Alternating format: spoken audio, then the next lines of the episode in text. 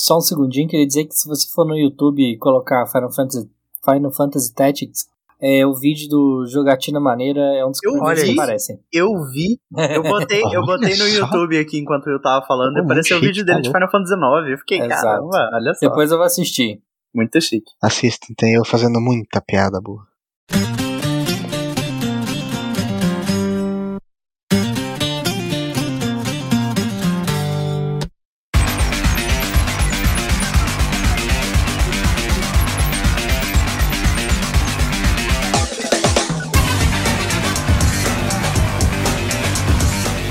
Sejam muito bem-vindos ao Fator Replay, o podcast para quem gosta de RPG e para quem não gosta também. Eu sou o Ângelo e eu não acho certo o Cloud ser hétero. Eu simplesmente não me conformo. Eu acho um absurdo. É um absurdo mesmo. Ele é um twink. É um absurdo. É um twink muito lindo. Eu, eu já falei isso 500 vezes e eu, vou, eu nunca vou cansar de falar. O Treehouse tinha que ser a mesma putaria do Stardew Valley. Eu devia poder pegar quem eu quisesse, fazer trisal, casal, casar Total. com 10 pessoas, ter 10 namorados com qualquer pessoa do jogo. Sim. Nintendo, pelo amor de Deus. Eu achando que você tava falando do Cláudio do Final Fantasy VII. Não, o, Eu tava Clau- aqui o pensando, Claudinho. caralho. Eu não, achei que fosse. Ah, ok, ok. Assim, o cara começa falando, falando que é o podcast do RPG, daí manda um cloud e que a gente pensa o quê, né? Mas, também, mas também pode ser. Também, pode, ser. Também Ah, não, Chega, chega de personagem hétero. Acabou. É, Acabou, acabou. acabou, proibido. Ai, que eu sou mauzão. Ah, É, o Dragon Quest 11 tá aí, né? Pois é. Eu sou o Flávio e eu só sei jogar RPG tático se ele tiver bonequinho da Nintendo. É isso aí. RPG da Nintendo, RPG do Mario. É. Mario RPG. Não, mas outro, hoje é outro. Hoje não é Mario RPG, não. Cancela. Não. Mario RPG nem existe. Eu sou Renan Foca e estou completamente consumido por Triangle Strategy. E esse jogo me, fe- me deixa triste, porque nada que eu quero dar certo. Mas daqui a pouco eu explico. Esse jogo me deixa triste com esse nome aí, pelo amor de Jesus. Também É um esse nome- Esse nome é O genérico. nome é né? bem Vai foder. feio. O nome é muito Nossa feio. senhora. Generic The Name, mas The Game não. No- o jogo é delícia. O jogo é delícia. Só o nome. Olá, eu sou o William Jogatina Maneira e é Deus no céu e Final Fantasy Tactics na Terra. Isso aí. Final Fantasy Tic Tacs. Oi, eu sou o Washi, diretamente do Splitverso, e eu vou falar de joguinhos aqui que você provavelmente não vai jogar, mas hoje é dia de entrar no robô. Hoje é dia de ouvir uns jogos que ele nunca ouviu falar, meu irmão. Se, se, se o Watch tá aqui, é um jogo que ele vai adorar Super caras. Robot Wars? Ei, Só, pra ei, curio- não, só de curiosidade. Não, É, mas vai esse eu falar- quero vai jogar. Falar de, vai falar de Front Mission ou Into the Breach. São os dois aí. Ai, que existe. ó, ó, a galera conhece, cara. O pessoal, Isso, isso foi. Se acertou direitinho. o Into the, pessoal Into the conhece. Breach? o Into the pessoal Breach? conhece. Into the Breach. Nossa, Into the Breach é maravilhoso. É Eu perfeito. não tenho a mínima ideia do que é isso. Mas é o seguinte, estamos aqui para mais um Indica. Antes de mais nada, eu quero fazer dois agradecimentos muito especiais. Agradecer, dar as boas-vindas pro William. O William que é um cara muito maneiro, o William gosta de uma jogatina maneira. Então, William, seja muito bem-vindo ao Fator Replay. Muito legal ter você aqui para conversar com a gente sobre RPG tático. E claro, você trouxe o supra-sumo do RPG tático, né? Que é o Final Fantasy Tic Tacs.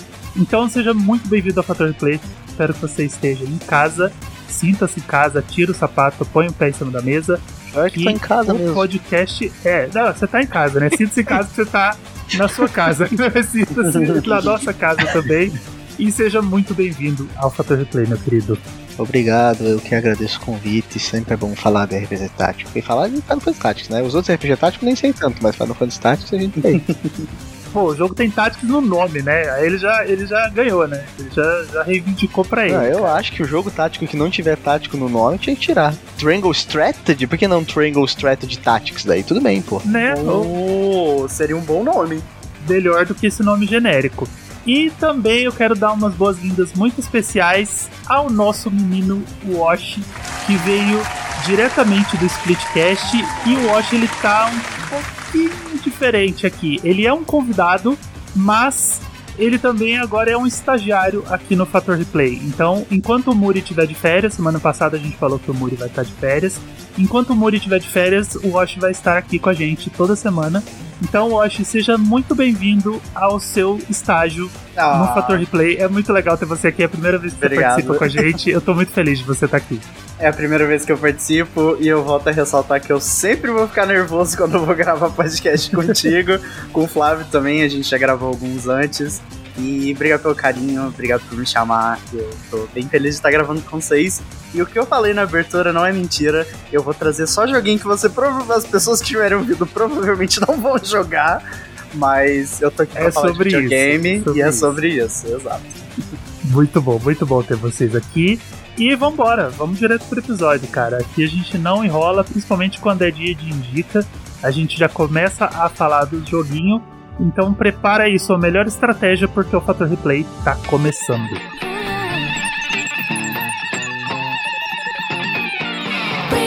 Recycle, got a hike, collect, select, show me your best set. Crystal blisters, it's all over now. Psycho you suck your nine more candy canes.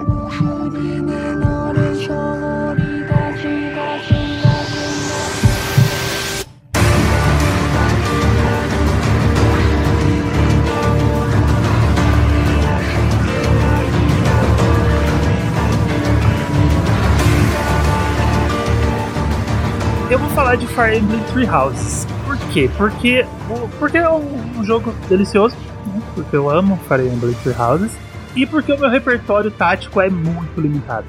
Muito, muito limitado, cara. Demais. Eu comecei a jogar RPG tático. RPG tático não, eu comecei a jogar jogo tático com Mario Rabbids. né? Então, quando Mario Rabbids era um rumor ainda, eu tinha certeza que ele ia ser concretizado, porque era um rumor muito absurdo, tão absurdo, tão absurdo que ele só podia ser verdade. O único resultado possível daquele rumor era esse jogo ser uma verdade. E eu fiquei tão empolgado, tão empolgado, que eu fui atrás de um outro jogo tático que eu não vou falar agora, porque eu ainda quero trazer ele aqui. Aprendi a jogar RPG tático nesse jogo. E aí depois eu fui pro Mario Rabbids e aí eu comecei a pegar gosto por esses jogos de estratégia, assim, de você ter um- o seu timing ali, é, um- é uma espécie de turno, mas é um pouco diferente, porque não é só você pegar um golpe, pegar uma arma e bater no inimigo. Você tem que analisar todo o mapa, você tem que ver pra onde você pode ir, pra onde o inimigo vai. Então eu acabei me, me apaixonando muito por isso. Só que a minha experiência é bem rasa, eu joguei poucos jogos nisso, então eu ainda sou bem leigo, mas eu me divirto e eu consigo, eu consigo jogar de certa forma. Como eu não conhecia, como eu não conhecia assim, conhecia de estilo e achava que não não era pra mim. Então, como eu não jogava tático antes do Switch, eu nunca joguei um Fire Emblem. Né? Eu sempre olhava pros Fire Emblem e falava, ah, tá, beleza. Vou jogar não. Amigo, é, umas três pessoas só da comunidade jogaram Fire Emblem, tá? Não, não te culpo. é, é culto secreto, é esquema de É o pirâmide. bar secreto, Fire Emblem é o bar secreto. não se preocupe. Mas é, é engraçado, porque as pessoas colocam o Fire Emblem como, assim, quando o pessoal fala de jogo tático, sempre fala de Fire Emblem e eu também nunca tinha jogado um. O primeiro que eu joguei foi o Awakening, eu acho. Hum. Primeiro, O Awakening que É um salvou a 3DS série. que é delicioso. Foi, foi o primeiro e o último, mas não vamos entrar em nesses Não, detalhes. mas eu, eu não Queria falar uma julgo. coisa só, que o meu Awakening foi comido pelo cachorro de um amigo meu. Olha isso. Deus! Um ex-amigo, Ele comeu- então, ele no caso. comeu o tre- Ele comeu o 3DS dele e meu Fire Emblem Awakening. Nossa tava- senhora! Era um cachorro ou é um urso que amigo É, não tava cara? alimentando o cachorro? Que ele, me mandou, isso, ele, me cara? mandou, ele mandou a foto do 3DS, estava partido ao meio, Meu Deus. tudo mastigado e a parte do cartucho também. Meu Deus. Agora eu acabei de ver o preço dele no Mercado Livre. Ele, ele te mandou uma foto do 3DS pra você não cobrar o cartucho, pra ele falar: olha o que, que eu perdi perto do que é. você perdeu. Caralho. Que estratégia. Deixa eu anotar essa estratégia aqui. Sempre que eu destruir alguma coisa de alguém, Fazer a comparação com o óleo que você perdeu, o óleo que eu perdi. eu vou tirar meu, meu, meu apartamento pegando fogo, tá ligado? Deu, olha lá, ó, tá pegando fogo no apartamento, mas. perdi É, você vai me cobrar um joguinho? É. Eu disse pra não pagar o joguinho. Mas eu, eu falando ainda do, do Fire Emblem, eu joguei, porque eu sou assim com franquia, eu geralmente quando eu pego na cabeça que eu quero jogar uma franquia, eu quero jogar o primeiro, independente de quando saiu. E eu fui jogar o primeiro de GBA, e é difícil, e é muito ruim. e eu zerei ele, sabe? Só que não me deu motivação pra continuar. O primeiro, inclusive, tá no Switch, né? Exato. Tá pra quem pegou, né? Porque ele Exato. explodiu junto com os Marios 35, né? Então, quem pegou, pegou, quem não pegou, nunca mais pega. Eu peguei. Eu nem joguei, mas peguei. Porque, né? Foi, foi- foi com a arma na cabeça, né? A gente pega, Mas né? é isso, é, eu nem queria também não, mas uai, você tá quase me batendo. Veio um japonês aqui em casa, apontou uma arma pra minha cabeça, eu peguei. Trintão. Um dia eu jogo. E aí eu entrei na série pelo Treehouse, que foi o último jogo da, da, da série, o último lançado. Né, a gente tá aguardando aí, tem rumores de remakes, tem rumores de que tá vindo mais. Mas eu fui jogar o Treehouse e, cara, perfeito. Maravilhoso. Vamos falar de Fire Emblem Treehouses, porque eu sou completamente apaixonado por aquele jogo. O jogo, ele se passa no continente de Fodlan. Não Fodlan, amigo. E esse reino. Eu não pensei Ele é- em nada disso. Não, Né? Não. Né? esse reino ele é dividido em três grandes áreas, né? Que é o Império Adestrian, o Reino Sagrado de Fergus e a Aliança Leicester. E aí, nessas três grandes áreas, elas são dominadas por grandes lords, né? Por reis e, e pessoas da nobreza. E aí tem três descendentes dessa, dessas, dessas áreas nobres que eles estudam num monastério, que é o Cloud, a Edelgard e o Dimitri, né? Que são os três personagens principais, assim, que sem ser você, que você vai escolher um deles para fazer uma das rotas do jogo. E aí esse é o Cloud que eu falei, né? Ele é todo, né? Todo metrosexual, todo charmosinho, maravilhoso, aqueles bonecos que a gente olha e acha bonito, né? E eu acho um absurdo ele ser pegador de mulher. Mas vamos lá. E aí, você controla o Byleth, que é um personagem que, assim, eu conheço os personagens dos outros Fire Emblems, até os, os que são avatares e os que não são, e eu, pra mim o Byleth é o mais sem graça. Eu acho, eu não gosto do design do personagem, eu não gosto do, da voz do personagem, eu não gosto nada, nada do personagem é interessante. Infelizmente você controla um avatar extremamente desinteressante. Você pode ser o Byleth ou a Byleth. Dá pra perceber o tanto que é meio sem graça pelo Smash, né? Você tem o Smash, tem o Robin, e, ou a Robin, tem o, o Corey, ou a Corey, né? Corey, né? Acho que é do. É, O a Korn. E tem o Byleth. Robin é maravilhoso, cara. É Byleth, né? Byleth, isso. Então, e aí sem graça. Mas eles são personagens. Tipo assim, eles têm personalidade e tal, ou ele não é meio sem graça porque ele é o. Não, eles têm, o têm cara que você background, tem, tem uma história, tem. A, a, a história é toda focada em você. Entendi. O que vai ter de, de, de coisa assim é porque, ah, ele. O do, do Byleth é. Eu não lembro do Byleth, mas o do Robin, por exemplo, que ah, ele perdeu a memória. Então você é meio que um avatarzinho Uhum. ali conhecendo aquele mundo, mas depois você tem aí. Aí você descobre a história, descobre todo o passado e tal. Tanto que a história do Byleth é que é o seguinte: você vai, você vai virar professor nesse monastério. Com 15 E anos de você só- idade. É, o cara com claro, casca né? de moleque, você já é o professor. e você só é professor nessa escola porque o seu pai trabalha lá. O seu pai também era professor lá. E o seu pai, ele Ah, meio que é não. ne- Nepotismo, trabalho infantil. É, É, é, todo É, mundo, é todo muito, mundo, tá e é muito mundo era amigo do dono, né? Pô, meu Se eu, pai se, trabalhava eu, se eu sou professor nessa escola é porque eu mereci. E aí o seu pai ele não gosta muito de você, sabe? Vocês têm um relacionamento bem tempestuoso, vocês, vocês ficam se atritando o tempo todo. Então a história do jogo é toda sobre você mesmo. Você vai descobrindo coisas sobre você. Então ele não é um avatar totalmente aleatório e descartável. Ele é parte importante da história. Eu não gosto mesmo do design do personagem. Eu acho o design do personagem extremamente genérico e, e sem personalidade. Mas aí você tá. Chega lá na escola, né? Vocês. Logo no começo vocês são atacados por um, por um grupo, né? De, de bandidos ali que tá cercando o monastério.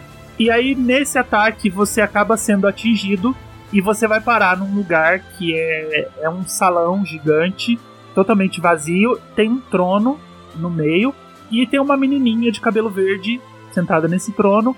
E ela começa a conversar com você. Você não sabe onde você tá. E ela começa a conversar com você. Ela fala que o nome dela é Sotis.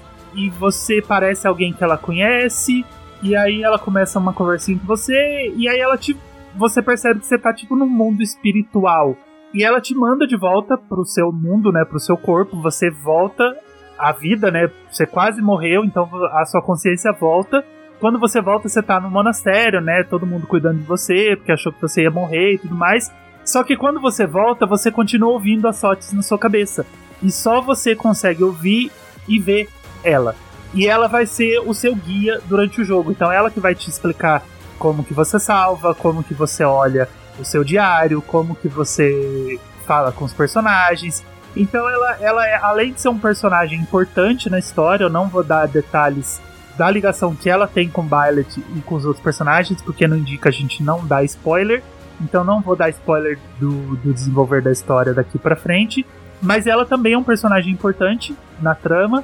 E aí vocês dois juntos vão tentar desvendar o que está acontecendo naquele monastério enquanto vocês impedem que ele seja constantemente atacado. No começo do jogo é, é tudo um pouco é tudo bem mais tranquilo. Vocês são atacados por bandidos que estão cercando ali o lugar, então vocês têm que sair numas missões, derrotar uns inimigos que estão colocando perigo numas áreas que vocês precisam avançar. Então você vai fazendo as suas batalhas é, ah, derrote tantos inimigos em um local específico, derrote tantos bandidos em um local específico. Que é aquelas regras clássicas de, de RPG tático, né? Se você tem que derrotar todos os inimigos, você não pode perder o Billet ou o personagem que é o principal da sua rota, ou Cloud.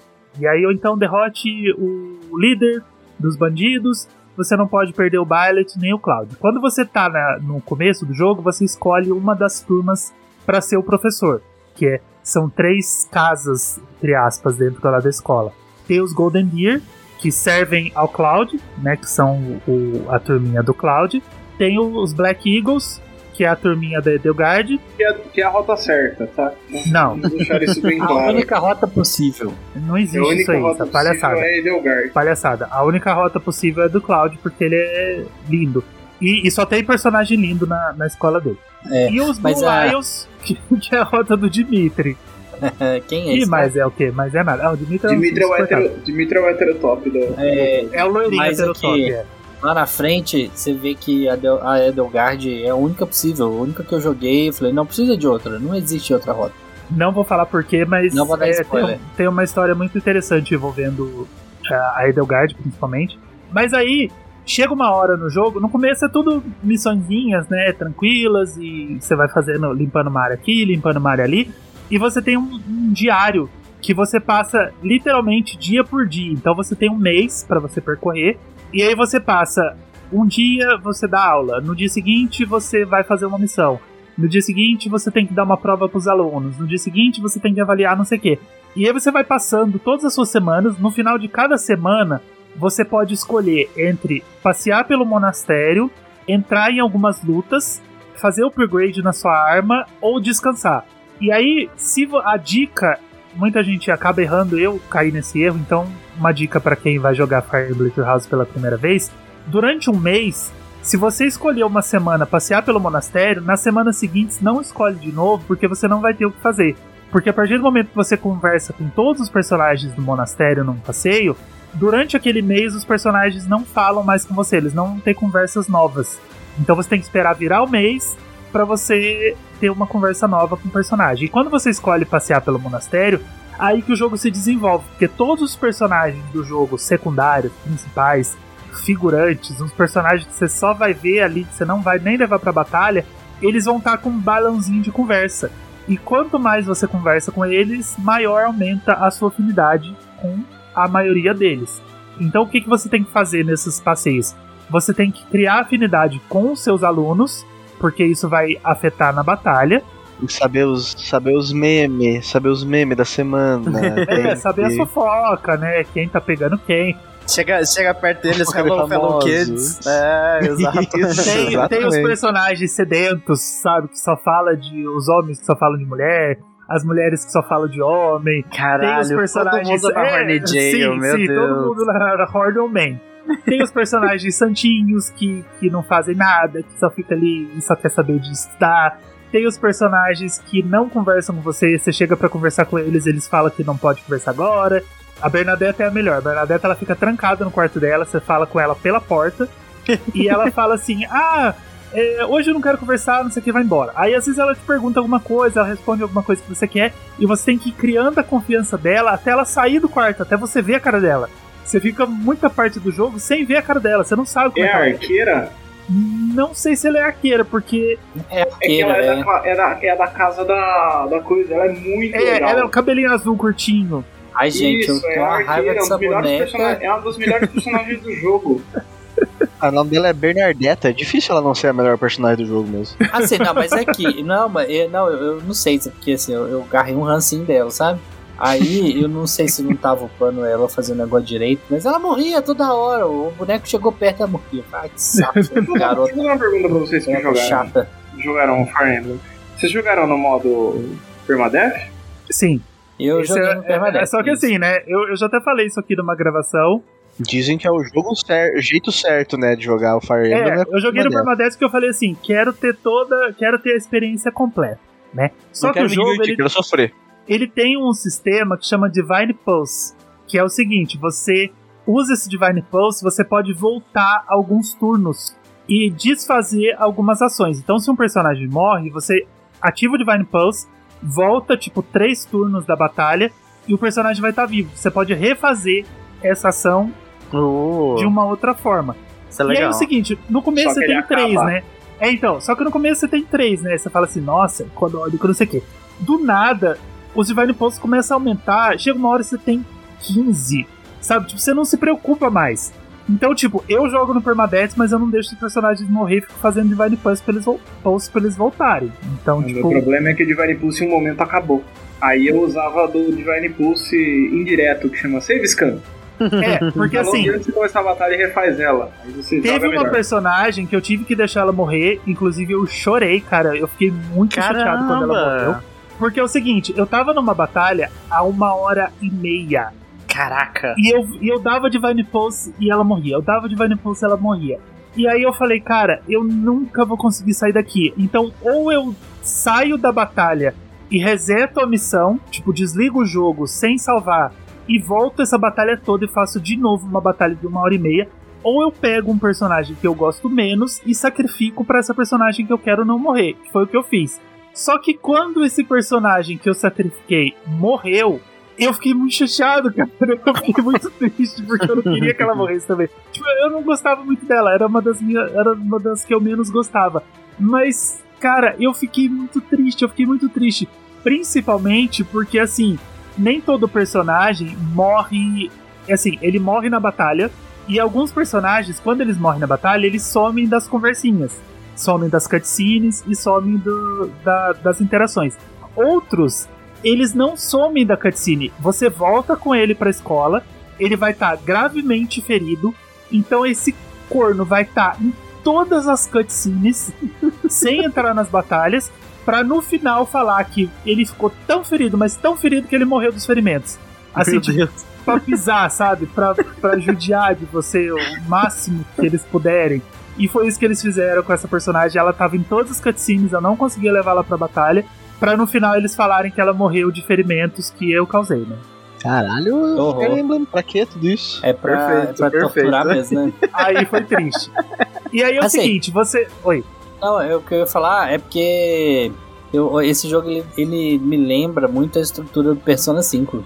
Um esqueminha de você conversar com o pessoal, né? Tem um, é, É, quase um hubzinho, né? social links, né? Essas coisas. É, você tem, que- você tem que criar ali um link com, com as pessoas, aí ele te dá um prazo, e aí ele te dá números de atividades que você pode fazer dentro daquele dia, né? O, É, O o, Fire o Emblem. prazo, o prazo no caso do Fire Emblem são os meses E o Fire Emblem ele tem uma, uma, um time skip no meio do jogo. E É ele isso. te avisa a hora que vai rolar esse time skip. E você fala assim: ó, você tá no.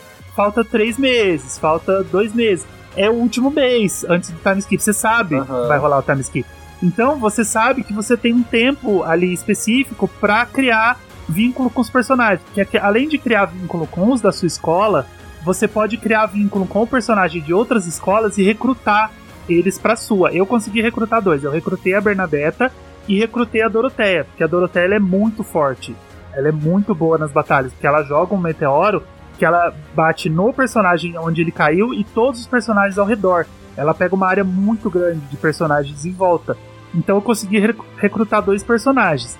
E aí, chega na hora do time skip, aconte- isso não é, não é spoiler, não tem problema falar. Acontece o seguinte: passam-se cinco anos, né? Vocês se dispersam, vocês se formam, né? Terminou a aulinha ali, cada um volta pro seu reino, e tem uma passagem de cinco anos. Quando volta desses cinco anos, o mundo que vocês tinham conseguido selar a paz entre os- as três áreas do reino e tudo mais, quando volta desses cinco anos, tá uma bagunça, porque virou uma guerra. Uma das áreas invadiu a outra, e aí virou uma guerra gigantesca, e você tem que fazer damage control nessa guerra. Né? Os personagens estão brigando entre si. Ali o Cloud, a, a Edelgard e o Dimitri. Eles estão lutando entre eles, e você tá do lado de um deles. Por isso que você escolheu uma rota. E aí entra a parte mais dolorida do jogo, porque você conversou, mesmo que você não tenha recrutado, você conversou com uma caralhada de personagem, você conheceu um monte de personagem, você conheceu as histórias deles. Tem muita história, muita história de background, eles vão contando da onde eles vieram, as famílias, o que aconteceu com as famílias deles, tem personagem que é irmão do outro. E aí a hora que chega no time skip, que você tá em guerra mesmo com eles, você começa a ter que matar os personagens que você conheceu, porque eles estão no time adversário. E aí, cara, aí o bicho pega. Mano, que da Cara, hora. eu não tenho Caramba. estrutura emocional pra esse jogo, sério. Ok, Ele é isso é da hora. é muito isso é da hora. Isso é, É, da vale hora. vale lembrar que na primeira parte você pode recrutar os personagens de outras casas, né? Tipo, Isso. você pode chamar pra que eles Alguns vão pro seu lado. tem, Alguns deles, é. Você tem um personagem, geralmente, que é tipo o braço direito do, do líder da casa, que esse aí não dá pra recrutar em nenhuma, É. das, nenhuma das rotas. Então acho que tem Sim. dois ou três. Dá. Eu recrutei O resto você alguns. Mas, cara, Eu- dá muito, muito, muito, muito, muito trabalho recrutar. Sim, porque Muito. você que Nossa, presente, eu achei que né? eu não fosse conseguir. tipo, no último mês eu consegui. A, Berna... a Bernadetta, que é a mais difícil, porque ela não conversa com você de jeito nenhum. Aham. E a Doroteia, que ela, ela simplesmente. Você fala com ela e você- ela fala assim: não, hoje.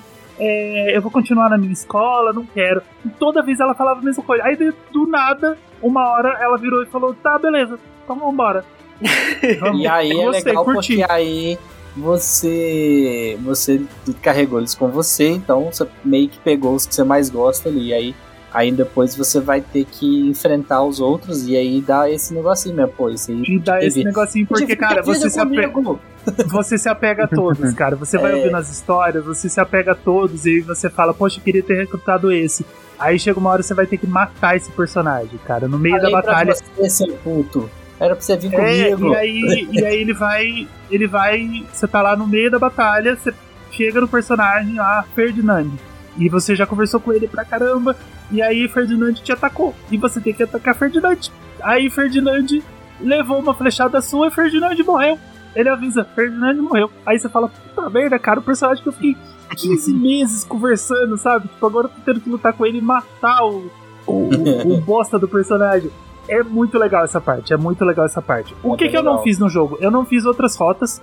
Então no jogo você pode fazer as três rotas dos personagens, né? Depois que você vai fazer na segunda, terceira, ela diminui bastante, porque ela pula muitas etapas. Então, vamos imaginar, primeira rota acho que eu fiz umas 80 horas. Aí na segunda já vai ser 30, 30, sabe? Vai ser bem menor. Vai ter uma quarta rota depois dessas três. E tem a DLC, que foi lançada depois, que eu ainda preciso pegar e fazer a rota DLC, que aí é uma quarta escola que entra, eu não sei exatamente como ela é encaixada na história. Tipo uma casa secreta. Que eles se, se, se encontram Ah, é escondidos. verdade. Eles, eles, eles citam, eles citam ela no meio do jogo. Ela tá, tipo, desaparecida, sabe? É um pessoal que, entre aspas, desapareceu e aí depois eles reaparecem. É, exatamente, é o, é o bar secreto do, do Tree Houses. Mas olha, Já me, já me estendi, então tudo que eu posso dizer, cara, é que Three Houses é uma delícia. Ele tem, ele, ele abraça com muita força o visual novel, né? Então tem todo esse lance de social links, de conversar, conversar, conversar. Muito texto, muito, muito texto, E cara. eu, assim. não, eu não gosto disso, de ficar conversando. Eu, É, se foi igual você não Persona Eu conversa- ficava acelerando essa parte. O combate é, é- Porque eu lembro que o que, me, o que me afastou na época do Awakening é que eu não gostei do combate. Eu achava ele muito. Era só, ah, corre aqui no cara, bate, daí, ah, beleza. Daí corre com outro personagem, bate. Eu achava muito chato. Eu não sei se o. Se era uma coisa do Awakening, se é uma coisa da série, do Fire Emblem. Porque eu sei que ele É. é bem focado nessa parte de. Justamente essa parte de visual novel, né? É, ele, ele é bem parecido. Tanto que o pessoal fala que o Awakening é tipo um dos melhores, então eu acho que é o estilo. E como eu não, eu não tive muita experiência com tático, eu não sei como que o Final Fantasy, no caso, por exemplo, se diferencia disso, sabe? Mas é, é bem isso mesmo, é você analisar a área, analisar a área do personagem, ir até o personagem e escolher um, um hall de ataques, né? O, o, o Tree Houses, ele é bem mais variado nesse hall de ataques. Então cada personagem ele tem uns 10, 12 ataques, porque você tem é, ataques especiais, ataques é, master, sabe? Você tem os ataques principais, tipo, você tem, Tem aquele É, que você pode flecha- chamar um exército junto, né? É, que, que você tem flecha pro Cloud e espada pro Cloud. Só que aí você tem uns botões no L e no R que você pode, tipo, colocar, é, misturar, tipo, flecha com espada. E você tem um ataque diferente. Então você pode misturar. E você pode ter é, suporte. Então você pode ter dois personagens ata- atacando ao mesmo tempo. Então é o personagem que usa flecha e um personagem que usa um machado. Então ele vai dar um golpe, um, um terceiro golpe especial. Ou então você pode recrutar batalhões pra lutar por você. Então você manda um exército todo pra atacar uma casinha, por exemplo. Isso, eu acho que essa é a grande novidade. E é bem legal de usar, é bem legal de usar esses exércitos, você tem que comprar, você tem que gerenciar, então você tem que controlar o seu dinheiro. Então eu acho que o, o a, a batalha ela tem o, esse sistema mais classicão dos Fire Emblems, mas ele tá muito mais diversificado, muito mais rico do que, do que os jogos anteriores. É uma batalha bem mais dinâmica e diversa, eu acho. Eu acho que talvez nesse você não se, não se entedie tanto assim, sabe? Você vai olhar e vai falar, poxa, até que tem uns recursos legais aqui pra usar. Principalmente pra quem é bem tático mesmo, sabe? Gosta muito de tático, fala, poxa, eu vou armar um esquema aqui que eu vou derrotar todo mundo num golpe. Aí tem bastante recurso pra você fazer isso. Emblem Three Houses é um dos meus queridinhos. Ainda preciso me aventurar muito por outros jogos táticos e voltar pra alguns Fire Emblem, né? Não vai dar pra voltar tanto assim, porque vai chegando uma hora, vai ficando, né? Custoso de, de lutar, mas pelo menos jogar um Awakening. O Echoes é muito bom eu queria jogar, eu queria jogar o Conquest, que são os dois jogos lá. Aqueles, eles falam que ele é mais zoadinho, né? Eu queria jogar. O Echoes é legal porque ele é o remake do 2, né? Então é, é atualizado, né? É o- as batalhas atualizadas, o, o sistema todo atualizado. Então, O que foi a sequência do, do Awakening é o Fates, né? Que é o Fate, Fates Conquest, Tem três Fates jogos. Birthright, é, tem três um jogos meio e ali. todo, mundo- todo mundo fala que é bem. O que me irritava no Fire Emblem Awakening é da limitação do, do próprio 3DS pra jogo com voz. Então os personagens ficavam, hum, yes, uhum, oh Putz. isso me incomodava muito. Com, É, com isso é meio muito grande. complicado, né? Eu prefiro, tipo, sem dublagem do que botar essa dublagem esquisita, porque é muito. Essa dublagem é meio bunda aí. Não É, gosto. É, Não, mas aí olha só, sem dublagem fica igual Pokémon. Eu prefiro esses, esses de imersão aí. Não, esse gemição me incomoda Oh demais. yes, é muito. Cara, Putz, não, cara. não. Dependendo, dependendo do jogo é? tático, um, um barulho bem gostosinho de, de letra entrando na tela é melhor que uma dublagem. Ah, entendi. Né? É. Aí eu concordo. Não, não, não, não. Eita, Mas vocês falam isso de letras, mas é porque nunca jogaram The Silver Case. The Silver Case tem esse prrrr das letrinhas que é horrível, cara. Olha, é mas isso aí horrível. é do. Do Undertale Carmen também. Sandiego também. Ah, Ca- sim. Carmen Sandiego fazia isso. Tururu, Ah, sim, assim. Porra, eu É gostava bem do. chato, é bem nada, chato. nada a ver com RPG tático, mas eu gostava do Okami, que tinha. um- Ah, é. Ah, o Kami é, é maravilhoso. Às vezes irrita porque ele fala muito, mas é, é legal ter um, ter um barulhinho. Então, pro Banjo casou, hein? É, é verdade. Eu só acho chatinho esse negócio de ficar dando presente. Ai, que chato. Eu tinha que ir lá no YouTube No YouTube não, no, no Google pra ver qual que personagem que gosta do que, pra ficar. Ai, não. Ah, eu fui Não na sorte. Eu fui, eu fui na tentativa e erro. Mas é Não, porque aí eu fui queria os Eu fui bichinhos. otimizado. Esse jogo é pra jogar com guia. Porque fica É, tipo, ok. Não, é pra se divertir, pô. Assim, eu fui na sorte, na sorte sim, mais ou menos. Eu fui fazendo o que eu queria fazer no Persona 5, assim. E aí acabei ficando com a menina lá que eu nem queria. Falei, que saco, sem querer. Esse aí eu falei, não, eu vou, eu, o Fire Emblem eu vou pegar o guia certinho, bonitinho. Deu certo, assim, eu, eu peguei os bonequinhos que eu queria e tal. Ah, mas eu acho chato, repetitivo. Gosto das lutinhas. Fire Emblem Three Houses. História gostosa, batalha gostosa e personagens gostosos. Porque todo mundo volta lindo do Time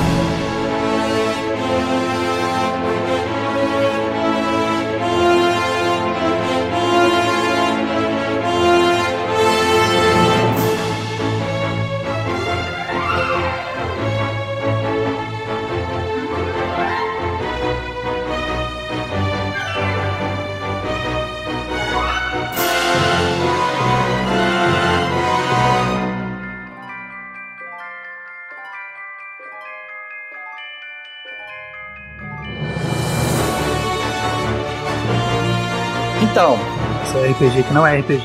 pois é, eu, eu nem sei se, eu, se, eu- se, eu- se dá pra falar dele aqui agora. Não, dá Vou pra só- falar, porque não é só RPG, é tático. É, eu vou Mano. falar de Fire Emblem. Não, mentira.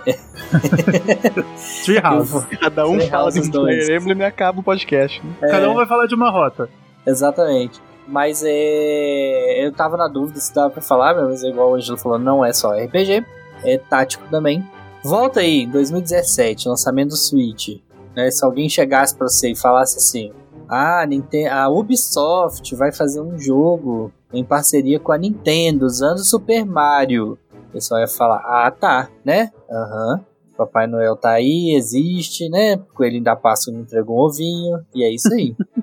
Porém, né, igual o Ângelo falou, tiveram uns vazamentos e, tipo, era tão louco o negócio que não tinha como ser mentira, né? Quem ia imaginar um, um crossover entre o Mario e Quem, o Rabbids? quem conseguiria Não, inventar com uma Rabbids, cara. mentira Jogo de? Rabbids. Poxa. Desde quando não tem isso, essa merda? É, você fala assim, não, mas peraí, é real, porque nem vazamento, sabe aqueles vazamentos, aquela lista de, de, de coisa de, de E3 falsa, né? Zelda, Wanda of Alma, Camelon, como é que é aquela? Wanda of não sei o que lá, HD, Remaster HD. é. É, o Táxi do Gugu 2. Ninguém conseguiria imaginar o Mario Rabbids. então, assim, é, saíram os vazamentos, a Nintendo queimou a largada. Então a gente não teve nem tanta surpresa assim ao, ao ver o jogo ser anunciado ali na E3 e tal. Mas é isso aí, Mario Rabbids, Mario plus Rabbids. Kingdom Battle, né? É isso. Kingdom Battle. Isso. É, é uma realidade e tá aí. E, e é um E é jogaço. maravilhoso, cara. É É muito legal. perfeito. Não, e assim, é, é muito improvável, porque por mais que, né, ainda depois que a gente que ele foi anunciado, que a gente viu que era real, poxa, não, não vai funcionar. E aí quando você vê que é um jogo tático de estratégia ali, como assim, sabe? Não, na- nada faz sentido nessa nessa história toda. E talvez esteja aí o grande segredo que faça ele funcionar tão bem, que é ele nada nele faz sentido e aí quando você joga tudo faz sentido. Então é muito muito gratificante você pegar o, o joguinho ali no início e entender como que ele funciona, quais são as mecânicas e tal. Poxa, claro que tá dando certo, claro que é legal, porque eles tiveram um carinho, um cuidado muito grande com isso. Então vamos lá desde o início. A historinha é basiquinha, né? O rapazinho ele gosta muito do Mario e dos Rabbids, né? Ele tem na casa dele tem vários bonequinhos, ele tem bastante coisa lá da, do Mario, tem pelúcias, tem várias coisas no quarto dele e ele tá criando um dispositivo. É uma menina. A menina, né? É. Eu não lembro o dispositivo que ela tá criando, alguma coisa que vai fundir uma coisa com a outra, né? Um negócio assim. É, ela cria um, cria um aparelho que funde coisas, bem isso. É, tem uma coisinha assim. Aí acontece um, um evento onde esse, esse equipamento que ela tá criando, né, essa maquininha que ela tá criando, é, dá defeito. E aí eles começam a misturar tudo que tem no quarto dela. E aí ela- eh, os bonequinhos eles vão parar dentro de um mundo, um reino que tá mesclando o universo dos Rabbids com o universo do Super Mario.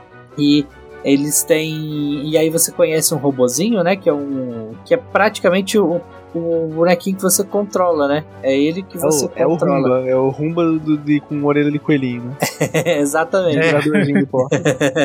É o, e aí você controla ele por esse mundo, né? Da, misturado ali dos Rabbids com o Super Mario.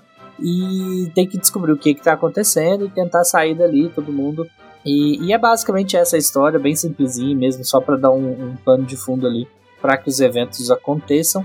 E aí é aquele esquema misturado do, do Super Mario, onde você tem é, é, mundos específicos, né, lugares específicos em que você vai passando as fases e dentro do- desses mundos tem pequenas areazinhas que você precisa passar.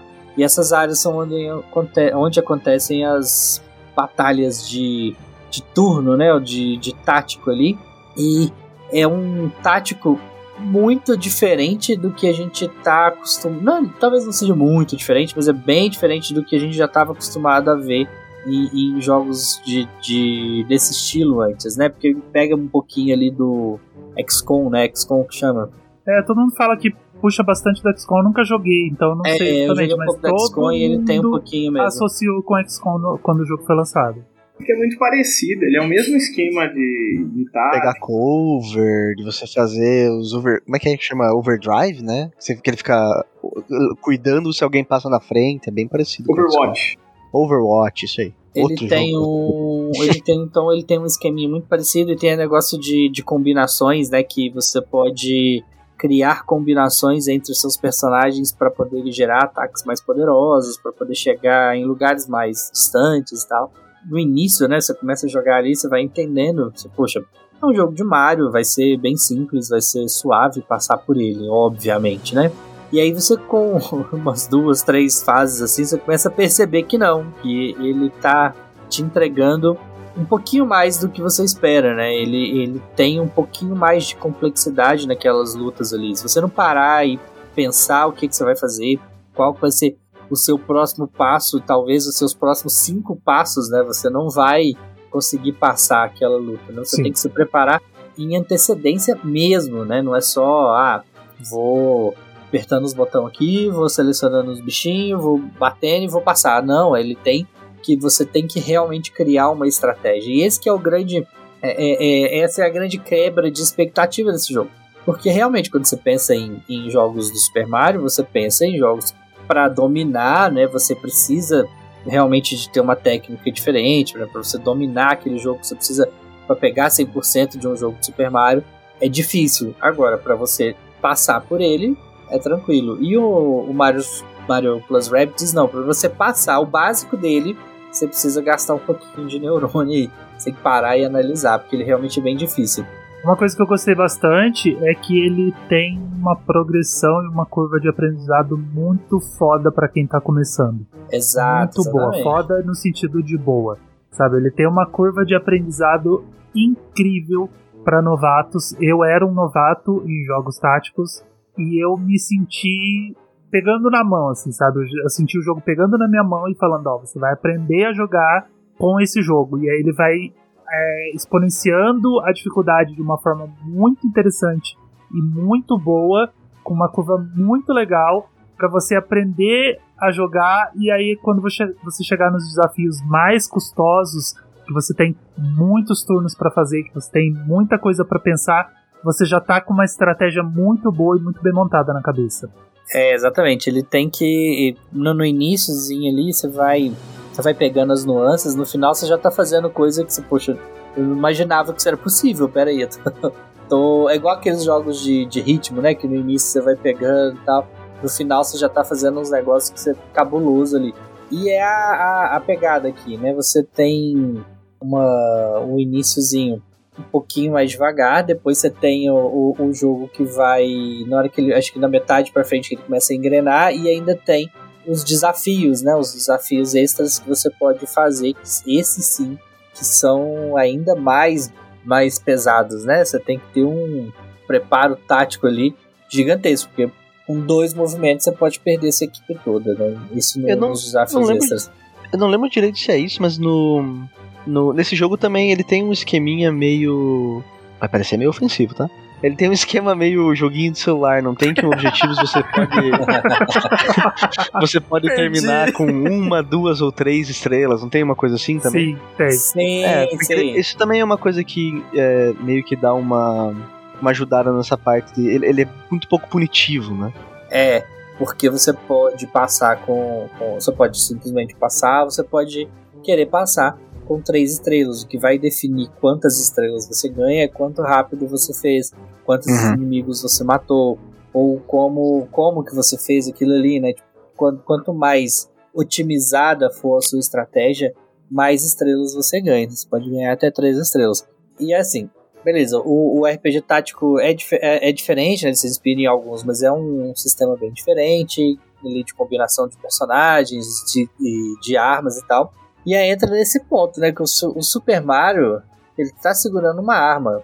E todos os personagens utilizam armas de fogo, né? Quem diria? Denúncia. Denúncias. O, o personagem Mario, o Super Mario Ah, não utiliza cara, arma, ele e usa. a vida inteira fogo. recebendo pouco, a mulher é sequestrada todo final de semana. Uma hora o cara pira a cabeça, não tem jeito. É um dia de fúria. É o Mario num dia de fúria, cara. Uma hora ninguém aguenta mais a vida, tá louco. Mas ó, eu tenho, eu tenho uma crítica a esse jogo. Mais do que a unidade de arma. crítica. Ele, mais do que a arma, peraí, rapidinho, acho. Ele tem uma marreta do Chapolin também. E a marreta do. Chapolin. A marreta do Chapolin eu acho que é o ponto alto desse jogo pra mim. Ele tem uma arma e uma marreta, ele tá, ele tá doidaço. Mas ó, de, de tudo que, que se tem pra falar sobre esse jogo, eu tenho uma unidade de crítica a esse jogo, uma única unidade de crítica, que é não poder tirar o Mario da party, cara. É Pois é. muito chato isso, porque você pode montar umas pares muito legais, só que você não pode fazer party sem o Mario e ele é o pior personagem. Não, você pode pôr o. Mario ou o Mario Rabbit, se eu não me engano. É um Não, você não pode tirar o Mario. Não, o você Mario pode não ter pode. Mario, mas não pode ter. Você não pode tirar o Mario de jeito nenhum. Ele não Eu- sai da party de jeito eu- nenhum. O Miyamoto colocando esse asterisco lá no finzinho do contrato. assim, não pode. Não, Cara, na O Mario é obrigatório. Na miralzinha, ele é o pior personagem do jogo de todos os personagens que tem. Ele é o último lá embaixo, o pior de todos. É, porque ele é muito. Assim, se você for observar como são os personagens, ele é o mais genérico. Ele, ele só tá ali pra ser o herói, né? Mas aí você tem o, o Luigi ou o, o Rabbit Luigi, que, poxa, são divertidíssimos.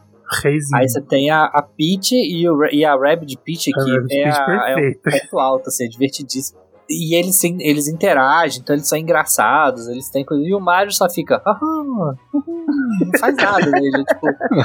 Ah, Mas a. E aí tem as arminhas, né? Que, que você pode melhorar elas, né? Você vai, vai melhorando a capacidade das armas, o alcance, o tipo de dano, e aí você pode melhorar os personagens também, trocar as armas, você pegar armas novas, novos itens, e aí você vai fazendo upgrade na, na, na sua party, na sua equipe, que vai evoluindo aí conforme o, o, o desafio vai aumentando, né? Para que você esteja ali no mesmo nível, você vai ajustando. E aí você pode fazer vários tipos de build, né? Você pode montar um, uma party com, com o Mario, só que ele é obrigatório. aí pode pôr a, a Rabbit Peach e o Luigi. E aí, de repente, vai chegar num ponto em que essa equipe que você criou não tá suprindo um desafio. Aí você vai trocar, você vai mexer. Então é, é, é muito bem feito, muito bem cuidado. Não só a parte dos personagens, mas a parte do jogo. Então é, é, é um jogo surpreendente. Assim. Ninguém tava esperando e, e chegou surpreendendo todo mundo. Acho que não tem uma pessoa que não gosta desse jogo, que jogue ali e fala, poxa, é um, é um produto bacana, é um, é um jogo muito legal. Tá morto por Eu dentro. acho ele mais, eu acho ele muito mais XCOM do, do que outros jogos táticos, assim. É mais, eu acho que ele é mais estratégia, quase que em tempo real do que do que tá nos jogos táticos, mas é uma boa É, ele tem a Mas é questão uma boa de, porta de entrada. das porcentagens, né, que também vem do, do XCOM, né, a porcentagem de, dan de, de acerto que você pode causar aquele inimigo. Se ele tá escondido, então é 0%. Se ele tá mais ou menos escondido, é 50%. O XCOM tem muito disso também. Só que. Mas vocês jogaram o Mario Rabbids com Permadeath? Eu chorei muito também quando eles assassinam o Rabbid de Luigi, muito triste. É muito triste. Ele é um nenê. Não, e ele é bonitinho porque ele, ele é bobalhão, né? E ele faz as besteirinhas, mas a Rabbit. Os Rabbits são muito bons na realidade, É, né? Todos eles São, são. é, Até os eles inimigos conseguiram voltar, fazer eles voltarem a ser relevantes, né? É. E a, a Rabbit Peach, Peach, ela é a melhor, inclusive é ela a causadora da DLC. Que ela vai. Porque ela vai. Ela vai tirar uma selfie. Que ela vive tirando selfie. Ela vai. Tudo, tudo dela é tirar selfie, quer olhar no espelho e tal. Aí ela vai pega quer tirar uma selfie. E o celular descarregou. Aí ela vai carregar o celular numa máquina lá esquisita, num portal, não sei. E aí ela sem ver. Ela. Aí o pessoal, não, aí não. Ela tchuf, enfia o celular lá, o carregador na, nessa máquina. E aí eles são transportados para um outro lugar. Que eles encontram o pessoal do Donkey Kong. E pra mim, eu acho que a DLC consegue superar. O, o jogo principal ele é muito bom, mas a DLC consegue deixar ainda mais legal. Porque. A DLC é melhor. Sem, É, sem os dúvida, pe- o- sem dúvida. todos os personagens são ótimos, os personagens do, do Donkey Kong são muito bons. E Mas eles são ela é um, divertidos. o DLC é quase um, um standalone, assim, ou ele é só tipo mais uma horinha? duas Praticamente um standalone, quase porque tem outro jogo. tem outro nível, tem. Acho que eles começam Ela, nível ela não 20. funciona, ela não funciona standalone, mas é quase outro jogo. É imensa, imensa. É imensa. extensa mesmo. E bem divertida, tem uma historinha própria, tem os inimigos próprios, então é, tem estratégias próprias, então tudo funciona diferente. Tipo, O Donkey Kong ele pode atacar de, de distâncias diferentes, então mais alto, então tudo é diferente. E você só pode criar as pares com o Mario, obviamente, a Rabbit Peach e o personagem do Donkey Kong. Então não entra os outros. Então é, é, é outro esquema totalmente diferente para você criar ali e é ainda mais interessante que o, o jogo principal. Eu me diverti muito, é muito engraçado, muito divertida a historinha, o jogo em si. É muito legal. E o que acontece? Quando, você vai. Não, isso aí é pro jogo todo, né? Quando você vai atacar o- os inimigos, aí as, as animações, o que acontece ali. Nossa, o- as animações são perfeitas, cara. Tem câmera lenta, tem, tem drama, os personagens caem no chão com a língua É. pra fora, eles explodem no ar. É, é tudo muito, muito, muito perfeito, cara. A Ubisoft, ela é muito talentosa, ela é muito. Ela sabe fazer muito jogo lindo, o problema é que ela é preguiçosa, cara. Ah, Quando não, ela não mas, quer- não, mas eu, eu acho que o lance da Ubisoft é que quando eles não estão. O lance é que eles estão. Eles são. é um- eles querem ser industriais, né? Eles querem ter um lançamento por ano, tem que ter não sei o que, tem que ter aquilo.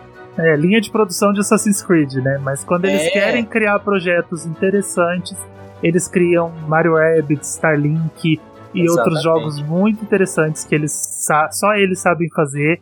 E, e se- infelizmente eles deviam fazer mais disso, mas eles estão presos nesse loop. Child of Light, poxa, o Child of Light deles é muito legal. Child of Light é delicioso. Eu acho que no, no caso do Mario Rabbids também deve ter sido muito o olho da Nintendo em cima, que a Nintendo, pra fazer as coisas, deve ser pior que a Disney, né? Imagina Ah, você sim. pegar uma IP Ah, deles. sim, é. Miyamoto ficou lá com os dois olhão falando: O que, que é isso?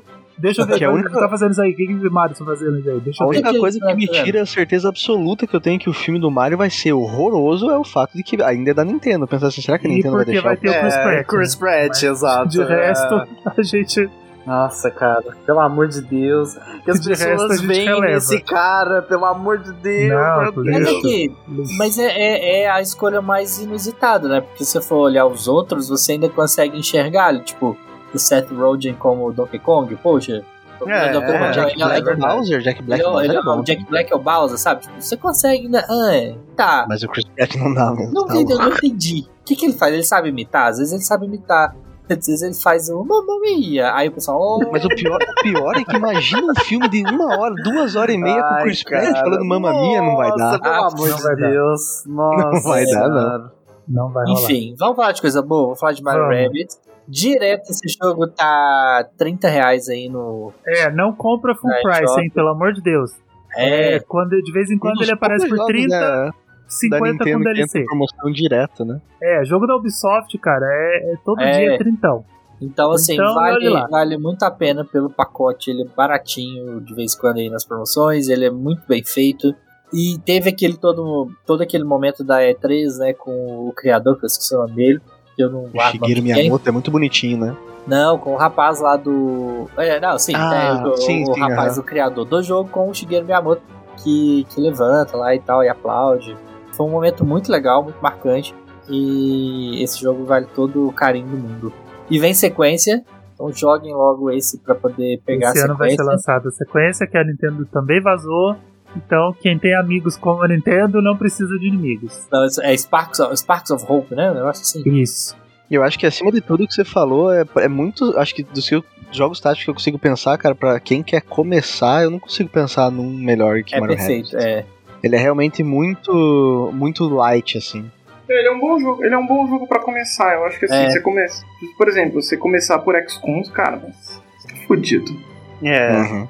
Ele é uma boa porta de entrada só pra. pra você começar. É porque ele tem muitos elementos do, do gênero, mas ele ao mesmo tempo é, leva tudo pra um lado menos punitivo, ensina bem a maioria Sim. das coisas. Suaviza, né? Aquela loucura de, Uhum. de você ter que fazer muitas estratégias e ele te ensina muito. Ele te ensina muito o que você precisa fazer. Ele é bem intuitivo, é bem legal. Mas é isso. Joga. Sobre o, o Mario Rabbids. Joguem. Ah, e ele é lindo. O Lindo. Puta dele merda, é vai se ferrar. lindo. Que jogo maravilhoso, um dos jogos mais bonitos do Switch. cara. É, e ele é Na feito miral. na Snowdrop. Snowdrop. Eu acho que a, a Ubisoft já abandonou essa, essa engine, ou não? Tô enganado. Eu acho que ela não faz mais Não sei. dela, não. Já faz tempo Eu que acho que não jogo todo nada. mundo usa Unreal Engine 5 agora, não existe É. mais nenhuma outra engine no planeta Terra. Todo mundo É, vai esse fazer de engine própria tem que largar. Vamos fazer É. todo mundo na mesma engine e fazer os jogos bonitos. A, a Snowdrop, ela tem um, um tom de suavidade, assim, ela tem um tom de realismo muito legal, que e ali misturado com os elementos do, de Super Mario, deixa ainda mais bonito, que é a, é a engine do The Division, né, que eu acho um jogo lindíssimo, eu acho que, que você bate o olho assim, você nossa, que, que, que cenário impecável, que, Não, as cores tudo viva, o cenário tudo redondinho. É, ué. Lindo, lindo, lindo. Parece que está jogando uma cutscene, tão bonito que é. Exatamente, ele parece uma, uma cutscene em CG. Vale a pena. Jogue Mario Rabbids.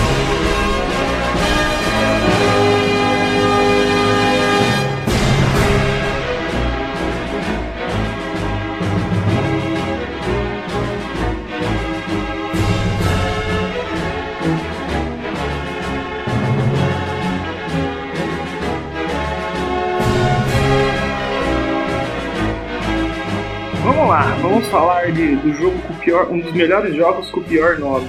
Sem dúvida. O pior nome já feito, Não, cara. o pior, da nome já história. feito, É exato. um place, cara, é um puta de um, era um puta de um placeholder. Placeholder, Placeholder do é. caralho. Eles anunciaram Ai, como placeholder, deu a preguiça, depois eles falaram, ah, velho, agora Ah, já foda-se, fala, lança cara. essa merda aí, velho. Aí eu ainda acho que é meme, cara. Eu ainda acho que é meme. Parece eu pôr o nome no episódio do Fator Replay, cara. O episódio da semana passada a gente ficou, vai chamar Não Se Pode Ter Tudo, né? Zoando, cara. Aí o nome do episódio ficou Não Se Pode Ter Tudo e pronto, é isso, cara. É isso, Sabe eles que- simplesmente desistiram, cara. Sabe o que parece, cara? Alguém colocou, e daí depois que o jogo tinha lançado, já alguém falou, cara, tô- eu acho que Eu tá esqueci esquecendo de digitar o alguma coisa, cara. arquivo. É, Eu não consigo mano. pensar assim, porque tipo, eles estão tá lá desenvolvendo o jogo, igual o Octopath Traveler, mas eu acho que esse Octopath ainda é melhor. Tipo, ah, a gente tá criando o- um jogo aqui que tem esse nome de projeto. E aí na hora que vai. Gente, não faz sentido. Poxa, inventa lá. Deram um enter, deram enter com o nome do placeholder ficou, cara. É, Começou a ué. imprimir as capas, aí falaram, porra, vai ter que ficar, mas já imprimiu mil capas. Foda-se. A gráfica falou que só tem esse arquivo lá, tá ligado? Lance é porque meio que Vai internaliza, né? Eles devem comprar, né? eles devem colocar o placeholder e aí eles começam a chamar o tanto negócio do placeholder que aí internaliza. Tipo, ah, Nossa, mas ô, se mudar o muito qualquer feio. outra coisa não vai dar certo. Pelo amor de Deus. Engraçado, né? Porque eles seguem o, o, o estilo do Bravely Default, Back Octopath Traveler, só que esse ficou muito ruim. Nossa, horrível. O Bravely Default é um nome bom, eu gosto. Não, É, o Bravely. Default é um, é um gostoso na boca, cara. Agora o Triangle Strategy É, é, muito, então, tipo... Bravely Default é um nome gostoso de falar. Octopath Traveler é um nome sofisticado Octopath- de é. falar, sabe? Agora, Triangle Strategy, mano, pelo amor de Deus, é O fato meme. do jogo chamar Triangle Strategy é pior ainda porque não tem o sistema de triângulo do. Fire Emblem, por exemplo. Eu achei que Os tinha, caras achei que os era cara que criaram o nome nem jogaram o jogo. Cara, pelo amor de Deus. Ele só tem esse nome porque são três nações, não é um negócio assim? São quatro, acho que são três. São as três Puta, nações. é o Square Triangle, então. Não, Square Triangle não, Square mas, Triangle. cara, é Só muito, é é. muito louco. Triângulo Não, acho quando eles começaram a criar Não, eu acho o, que são jogo. três. Eu acho que são três Pior nações. ainda, né? Colocaram o nome, é- foram mexendo, ficou maior. É Ice puta, Frost. Hyzant e Glenbrook. Isso aí, são as três nações mesmo. Mas é que tem mais coisa.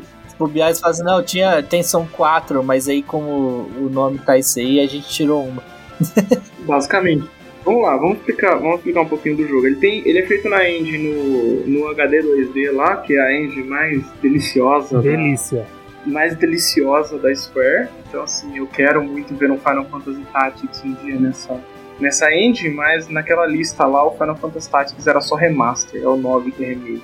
E provavelmente é verdade, a lista vaza. É, depois do Kingdom Hearts 4, a lista tá virando verdade. Então, vamos aguardar pelo remake do Final Fantasy IX. Cada vez que eu ouço o nome Final Fantasy do lado da palavra remake, me vem três tipos de medo diferentes.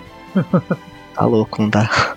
É, vamos lá, Travel Strategy, como que ele funciona? Ele. Acho que a primeira decepção que eu tive com o jogo é que ele não tem um job system. E isso aí pegou, pegou direto, assim, falei, puta, não tem. A melhor, a melhor coisa dos jogos táticos que é o. Não é nem o estilo de batalha, é o job system. Eu sou maluco, pirado por, por job system, por, eu acho muito legal. Eu É, gosto Foca, eu, eu só queria dizer que você já tá me vendendo o jogo assim. Pra eu não jogar. Não, Porque eu não joguei ainda, eu tô com ele baixado aqui, mas só de não ter um job system eu Mas fico o- já. hum, Então, mas não precisa. Eu acho que os Hum. personagens são distintos o suficiente pra eu ter na minha parte hoje, mais ou menos, eu tô com uma, quase 22 horas de jogo, eu tô indo pros três capítulos finais. E não precisa ter job system. Acho que esse é o grande ponto do, do jogo. Porque eu tenho 18 personagens na parte, mais ou menos, acho que são 35 no total. Meu Deus. Você pode ir recrutando diferente, nas diferentes rotas. E nenhum dos meus personagens é igual ao outro. Todos os personagens têm um tipo de ataque diferente, um tipo de habilidade diferente, uma expertise diferente. Então, tipo assim, eu tenho quatro tipos de mago diferentes dentro do meu time. Eu tenho uns dois, três guerreiros, mas assim, cada um usa um estilo de arma, usa, tem um tipo de alcance tem arqueiro. Acabou de entrar o segundo arqueiro pro meu time, que é tipo um velhinho que entra com um arco gigantesco. Não faz falta, eu senti que não faz falta. Você tem, tipo, você consegue evoluir os personagens dentro das, das da árvore dele mesmo ali. Então, se você melhora a classe daquele personagem, você evolui a unidade tipo, um nível acima. Com um item, não é só chegar no nível, então tem um item igual tipo a pedrinha pra fazer seu Pokémon evoluir. E Parece a animação da evolução do Pokémon, aliás. Tem umas luzinhas, mostra o personagem mudando. Eles trocam de classe ou é fixo? Não, nenhum troca de classe, tudo fixo. Cada um tem, tem a sua atribuição de acordo com o, com o background dele. Só evolui dentro da própria, da própria classe. É. Uma coisa que pode afastar um pouquinho nesse jogo é que, assim, ele é multitexto, mas é multitexto mesmo. Mas, mas, cara, é um absurdo. As primeiras. Ah, beleza, Vou começa o jogo. eu aí- joguei o demo já dei quase uma dropada, que no demo eu já tava, mas Jesus Cristo, mano. É, Não para de falar um segundo. O prólogo dele, no primeiro capítulo, é assim, acho que é 40 minutos de cutscene. Aí você pode apertar o, o L2 lá no, no Switch, que eu não lembro qual é o botão, o R2, e ele fica no modo automático, então você não precisa ficar pulando as falas. E ele tem voice acting, o que é maravilhoso, porque por fato de ser dublado, claro que não é inglês porque a Nintendo odeia o Brasil, mas o fato dele ser dublado ajuda demais na ambientação e você poder ver, assim, e ouvindo de canto de olho enquanto você assiste alguma coisa, enquanto você mexe no celular. Então ajuda. Mas é assim, o jogo é 40 minutos de cutscene, uma batalhinha de uma meia hora. 40 minutos de cutscene, mais uma batalhinha. 40 minutos de cutscene, mais uma batalhinha. E o começo do jogo vai inteiro assim. É que é muita informação sempre acontecendo o tempo todo. É tipo um plot meio Game of Thrones, assim. Então você tem os três reinos em guerra, aí um invade o outro, um trai o outro, aí tem gente assassinando gente, tem. E o ponto legal do jogo é que tem alguns momentos chaves que você pode decidir para onde você vai. Então, Hum, só que não é você que decide. Esse é o grande ponto. Lá no, no jogo ele contextualiza que o rei lá do. O rei não, o lord do reino que você está, ele, ele dá sete moedas para tipo, pros, pros conselheiros dele e eles têm uma balança. Aí na hora da votação, todo mundo vai lá e coloca as moedinhas na balança, e aí a balança pende para um lado, é o lado da decisão que todo mundo tomou. Só que, e esses personagens são personagens da sua parte, então você vai interagindo e entendendo eles ao longo do, ao longo do jogo. Só que aí, por exemplo, você tem metade da sua parte dividida para ir um lá pro lado A, você, por exemplo, ah, quero invadir o reino, vai invadir o reino, e aí o outro não quer, quer ir negociar com o outro reino. E aí você tem o momento da votação. Então, ou melhor, antes do momento da votação, você tem algumas cenas de exploração na cidade. Você pode ir conversar com pessoas e ir coletando informação. Então é sempre bom nessas oportunidades sempre conversar com todo mundo possível para ir te dando mais informações. Porque aí na hora da votação, você tem as pessoas que querem fazer uma coisa, as pessoas que querem fazer outra e os indecisos. E aí você tem, você pode conversar com as pessoas para tentar convencer elas a fazer o que você quer. Então, ah, se o cara quer invadir, você quer ir lá negociar com outro reino, você vai lá com ele, ele vai te dar a opção. Ah, eu acho melhor a gente ir lá negociar. E aí, o que ele vai fazer? Ele vai te dar algumas opções de diálogo e algumas opções trancadas de diálogo. Essas opções trancadas você descobre nesses momentos de exploração conversando com as pessoas da cidade. Então, quando você conseguir alguma informação valiosa, ele vai aparecer um, uma caixinha lá no canto falando assim: ah, você aprendeu sobre tal coisa. Provavelmente isso vai ser usado em algum momento de votação. Às vezes, seu argumento que você escolhe ali nas opções não é suficiente. E aí a galera vota pelo que eles estão achando, e aí você é obrigado a tomar decisões que você não queria. Então, às vezes, se a maioria votar para a decisão que você não queria fazer pessoalmente, você vai ter que ir para outro caminho e ver o que, que acontece. E o jogo tem vários desses momentos, assim, e são pontos dramáticos de história, assim, são decisões difíceis. Então, ah, se você tem que invadir um lugar, você vai ganhar inimigos. Se você vai negociar com o outro e se falhar, você vai também ganhar outros inimigos. E aí o jogo vai dando algumas rotas diferentes. No começo, não vai dar muita diferença na sua escolha, mas da metade para o final, ele passa a ser muito significativo. Então ele muda muito, muito a história dele. Então justificaria você tentar, ou você deixar um savezinho ali, fazer o famoso save scam, que é delicioso para jogos com escolha e caminhos diferentes, porque hoje em dia ninguém tem tempo para rejogar ele inteiro. e, e, tentar explorar e ver o que, que era do outro lado, porque o caminho que você toma influencia nas alianças que você faz, influencia nos personagens que você recruta, nos personagens que morrem no seu time.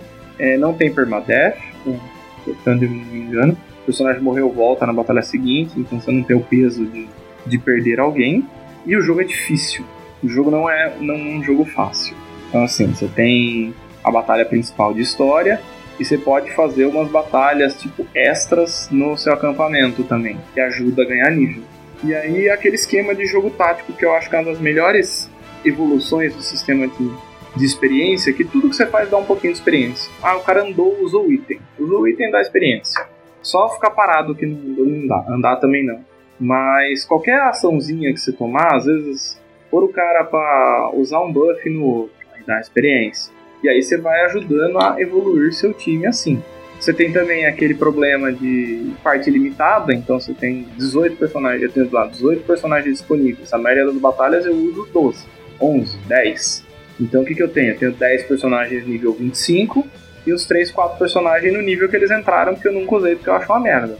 Mas aí vai de acordo com, com o seu estilo. Então você tem muitos variados. Você tem cara para usar itens, tem caras que magia, você tem personagens, você tem uns 3, 4 healers diferentes, em estilos diferentes, você tem os guerreiros, você tem um cara que é o estrategista, e ele só você pode usar o turno dele para dar um turno para outro personagem, que é legal também, mas eu já já parei de usar porque não tá fazendo muita diferença.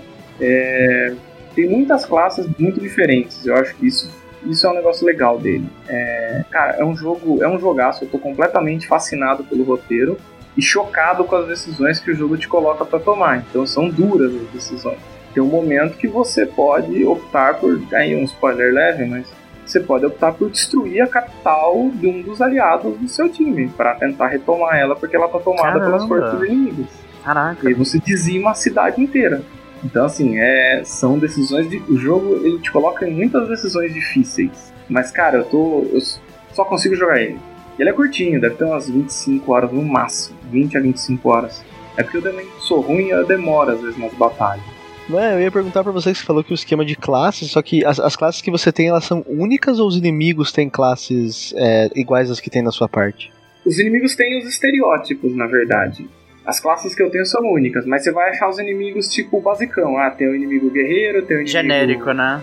O inimigo de lança, Porque tem o inimigo é de estranho né, arco. você ter tantos inimigos, tantos personagens assim pra você experimentar. Você realmente tem que parar, colocar e experimentar. Se você não tem uma referência de tipo, às vezes, ah, um inimigo tem a mesma uma classe parecida com um personagem que tá no meu grupo. Pra você meio que entender o que, que, ele, o que, que ele faz. Os mais, gen- os mais exóticos, não, não tem. Tipo, você não- eu não achei ainda nenhum inimigo que joga item de longe. Tem um ou outro, tipo uns bandidinhos padrão que usa um item ou outro.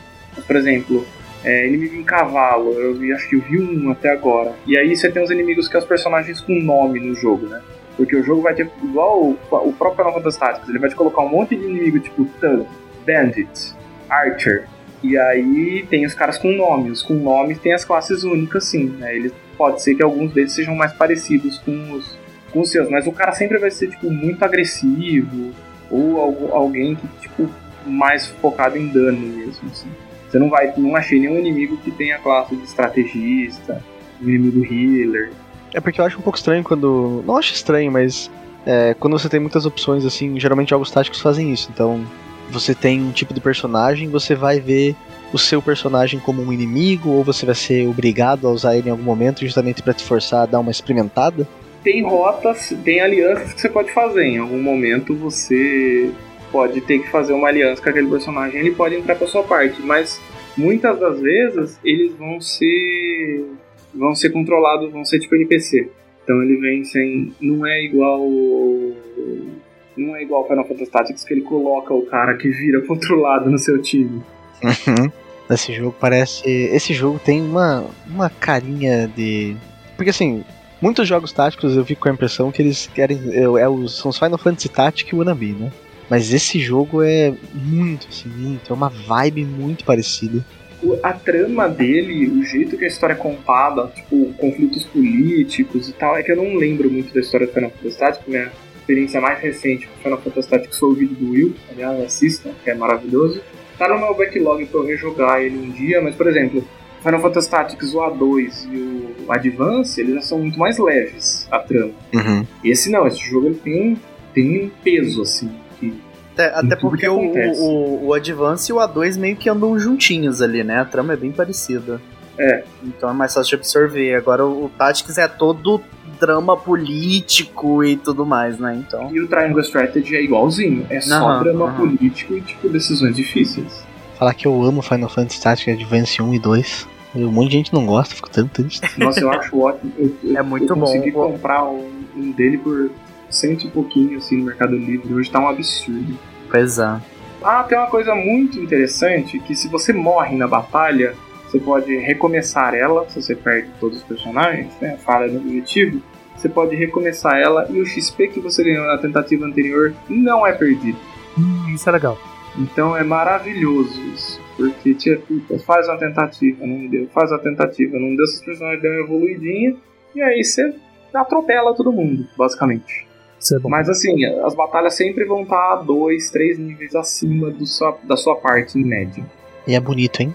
Puta Cara, ele é pariu muito bonito. Ele roda, ele roda meio mal em alguns momentos, mas ele é lindo. Nossa, sério? Porra, Switch. Cadê o Switch Pro, meu Deus do céu? Ah, dá uma, dá uma quedinha no frame rate, principalmente, e ele tem a opção de se acelerar a batalha. Então quando você acelera, ele fica meio estranho. Eu vou falar que eu sou muito. Eu, eu tenho uma opinião muito triste com os negócios de acelerar, porque não me dá, não me dá uma opção que vai ser muito cômoda, mas que vai estragar o jogo, sabe? Cara, eu comprei o, o remake. Remake não, o remaster do Final Fantasy XII. E tipo assim, eu tava jogando. Ele tem essa opção de acelerar o gameplay, né? E deu, ah, eu não vou usar porque, né? Coisa mais escrota, o jogo foi feito pra ser jogado de um jeito. Aí de repente você dá uma aceleradinha e você, putz, pior que aceleradinha aqui até que dá uma ajudada, né? Daí, cara, no final tava jogando quase o jogo inteiro acelerado, parecia um lunático. Então eu prefiro quando os jogos não me dão a É, opção justamente pra não me também tentar. tem isso, e eu falava, pô, não vou acelerar nada não, eu quero curtir, né? Aí chega uma hora, eu já tava exausto, falei, peraí, deixa eu fazer rapidinho aqui. Aí depois você vai, não, fiz de novo. Chega uma hora você tá só correndo batalha acelerada, cara. Você... Eu jogo, eu jogo segurando, eu jogo segurando o botão de acelerar. Vou Qualquer lutar jogo pra upar eu- aqui e, e aí você faz a batalha inteira acelerada, cara. Não tem como. É viciante. Pois é, é muito difícil. Parem, parem de colocar o botão de acelerar, É, pessoal, eu por joguei o Final Fantasy VII acelerado também. Nossa, é verdade, o, o, o remake tem também, né? Não, não o remake, o antigo. O remake não tem um, uma- um negócio de acelerar também? Ah, eu não, não se tem eu não vi. Eu, porque eu joguei o antigo antes de jogar o remake. Aí eu joguei a versãozinha nova que tem pro, pro, pro Switch. E delícia acelerar. Acelera que estranho.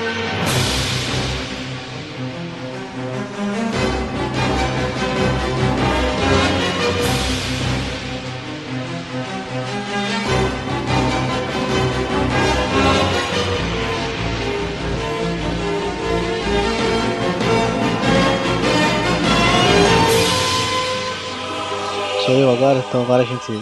Puro suco Agora- do, do tático. Agora as crianças saíram da sala. Um jogo que tem tático no adultos. nome.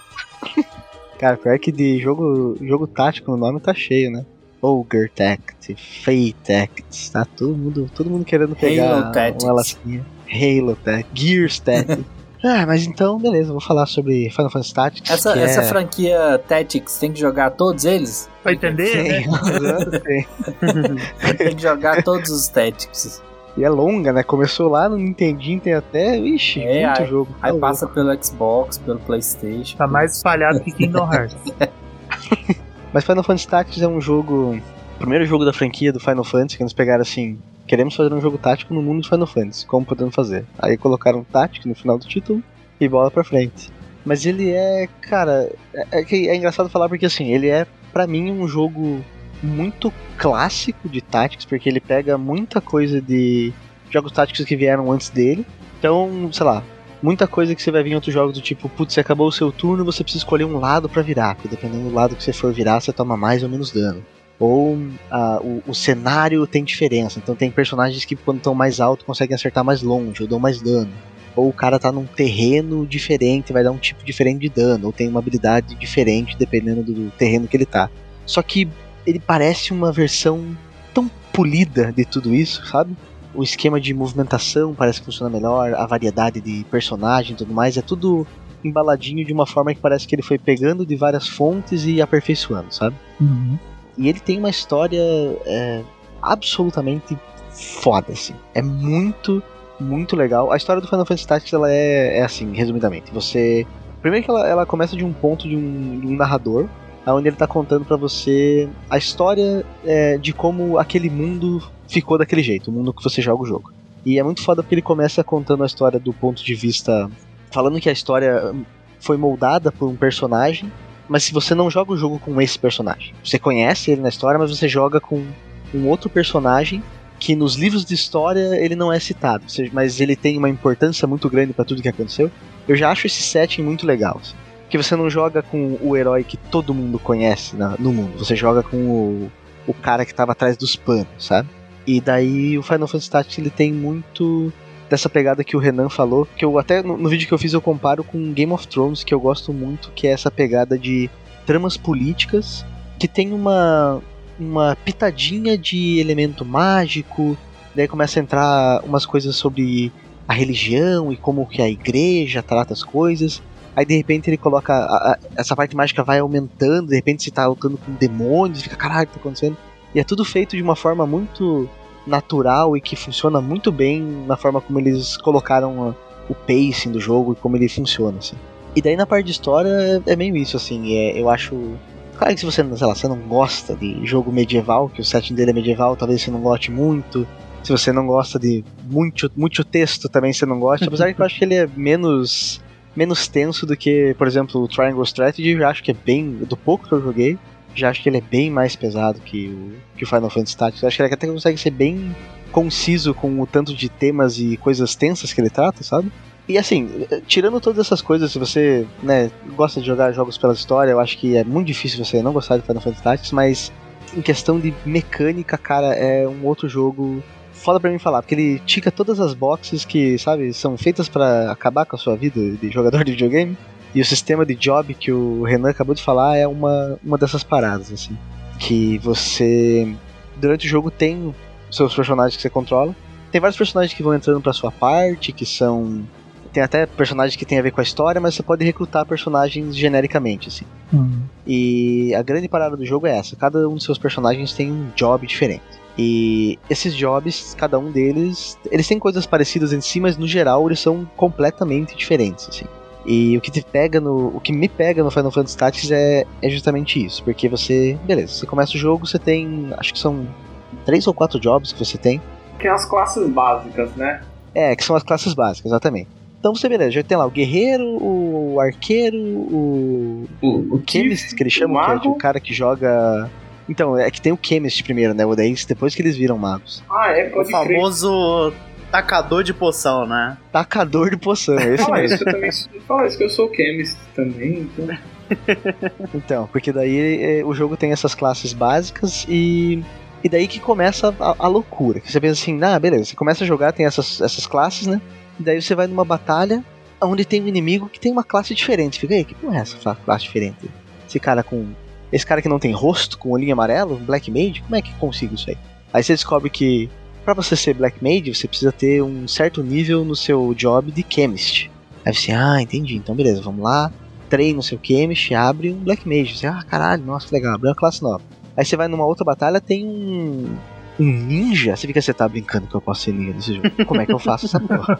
Essa era a melhor daí, parte cara? do Final Fantasy Tactics, que você ia descobrindo e fica, meu Deus, não acredito que eu posso conseguir essa classe, né? E daí é uma loucura, porque você vai descobrindo que tem um monte de classe, daí você vai indo atrás, vai descobrindo que cada classe precisa de um pouco de um job pra você conseguir, um pouco do outro. E eles pegam tudo isso, que tem todas essas classes com várias coisas diferentes, e ele ainda te dá a opção assim, cara, beleza, você quer ser um ninja? Pode ser um ninja, mas se você for um ninja que também consegue usar magia negra, você fica, ah, acabou minha vida. E daí é- o jogo é, é- mecanicamente é todo sobre isso, é sobre você descobrir novas classes, upar essas novas classes, porque eu não sei pra vocês, mas pra mim é viciante. Chega um momento que eu tô assim, cara, eu preciso ter todas. Eu não vou usar nunca isso aqui, mas eu preciso ter essa, essa habilidade dessa classe Sim. que parece muito legal, É, sabe? Você, você falou que você tava com medo de não gostar de Tree Houses. O Tree Houses tem isso, exatamente assim. Então eu acho que você vai se divertir muito, cara, porque é, as classes, os personagens eles transitam pelas classes, qualquer classe, qualquer personagem pode ter qualquer classe, e tem essa mistura, sabe? Tipo, ah, eu sou um arqueiro Black Mage. E aí você upa o Black Mage até o máximo e muda pra Thief. Só que Uhum. é Thief, é, Master Thief. E aí você upa o Thief até o final. E aí você pode mudar de novo. Então, pra montador de dragão. Aí tem montador de dragão branco. Sabe? Então você vai criando todas as classes pra todos os personagens, mesmo sabendo que você não vai usar.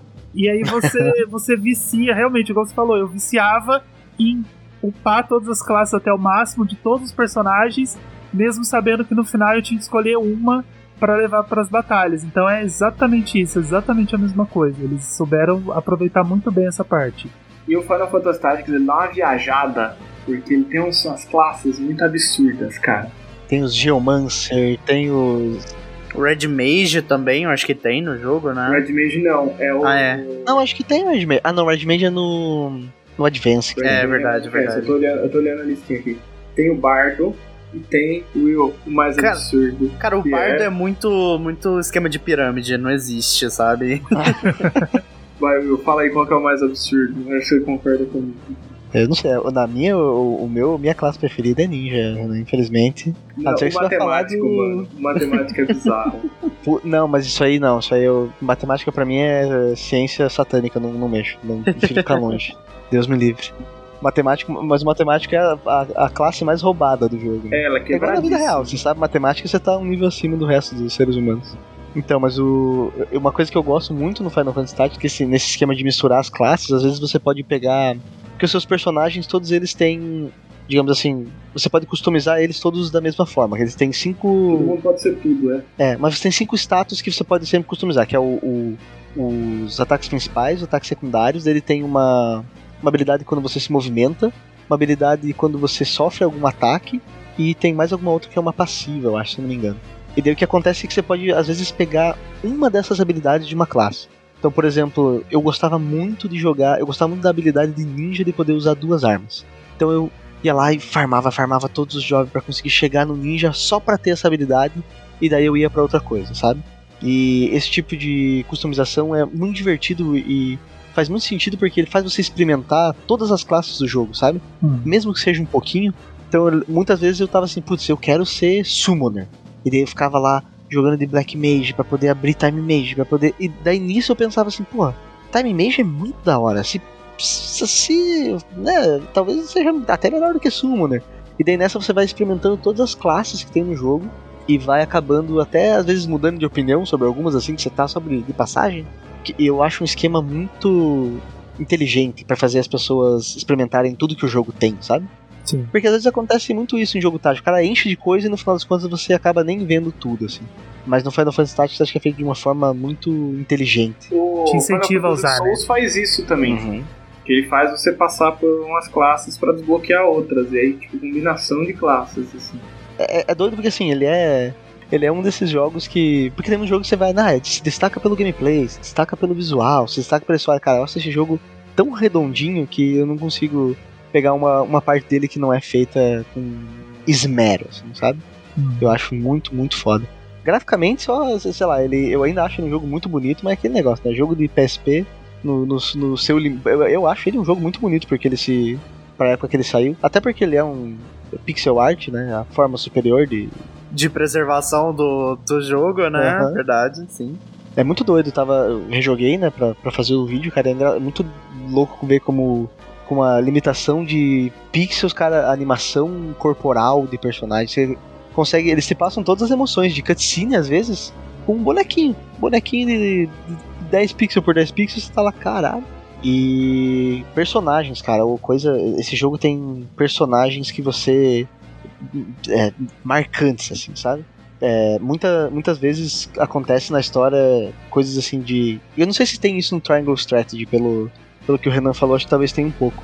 Mas às vezes você tá jogando o jogo, daí você encontra um personagem, e daí o personagem entra pra tua parte. Você não controla ele, mas ele tá na sua parte. Aí mais pra frente o cara sai da sua parte. Aí mais pra frente você tem que lutar com esse cara. E daí você. ele derrota você e depois ele volta mais forte depois. Tipo, reviravoltas que estão na história, mas junto com o gameplay, sabe? Hum. Inclusive, como é que é o nome do desgraçado? Tem um, um personagem tão desgraçado nesse jogo que, meu Deus do céu. É o Argaf, que é o loirinho arrombado, tá louco. É o Dark Knight que some da sua parte? Não, ele é o. É Argaf, esse mesmo. Porque o Final Fantasy Tactics tem uma pira muito. Ele, assim, ele tem muitos temas, mas ele, o- ele começa com o tema principal de da diferença entre as classes nobres e as classes é, mais. é, as classes de baixo, digamos assim. E daí ele tem muito esse conflito, porque o personagem que você joga, que é o Ranza, ele é de uma família. de uma família nobre, mas ele é como se. ele é tipo um bastardo, assim. Então ele já tem um pouco uma, uma visão não tão assim, ah, nós somos nobres, porque ele não é 100% nobre, mas ele. Você cai com personagens que são o, o- os nobres mais, né, desgraçados, que a pira é essa, é, putz, o, quem tá abaixo da gente não vale nada, quem tá abaixo da gente é, os- é, só serve de degrau pra gente chegar nos nossos objetivos, sabe?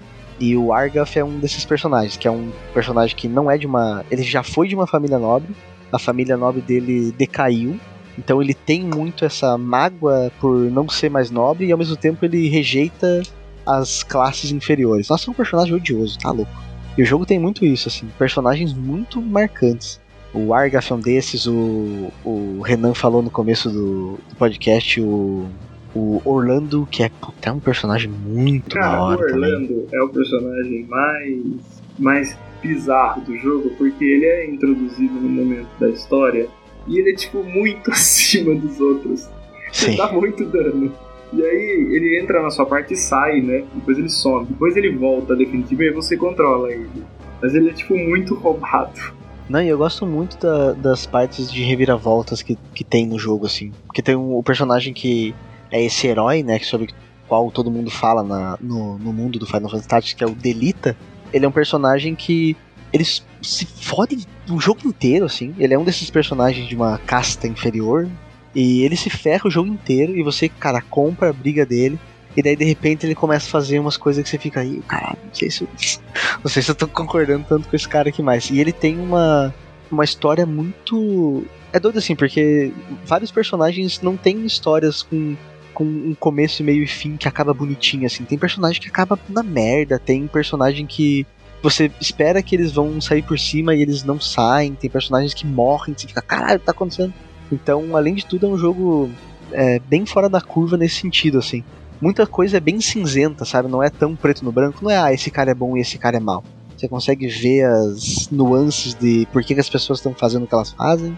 É um jogo muito foda, cara. Tá louco como esse jogo E é é bom. exatamente isso que me atrai no Triangle Strategy, que é não tem ninguém bom ninguém mal, tá? As pessoas estão agindo com, de acordo com os ideais delas. E pra eles tá certo. E esse que é o tipo de coisa que eu falei que me deixa com medo absoluto quando eu ouço assim, vamos fazer um Final Fantasy Tactics Remake. Eu penso assim, o que, que é remake?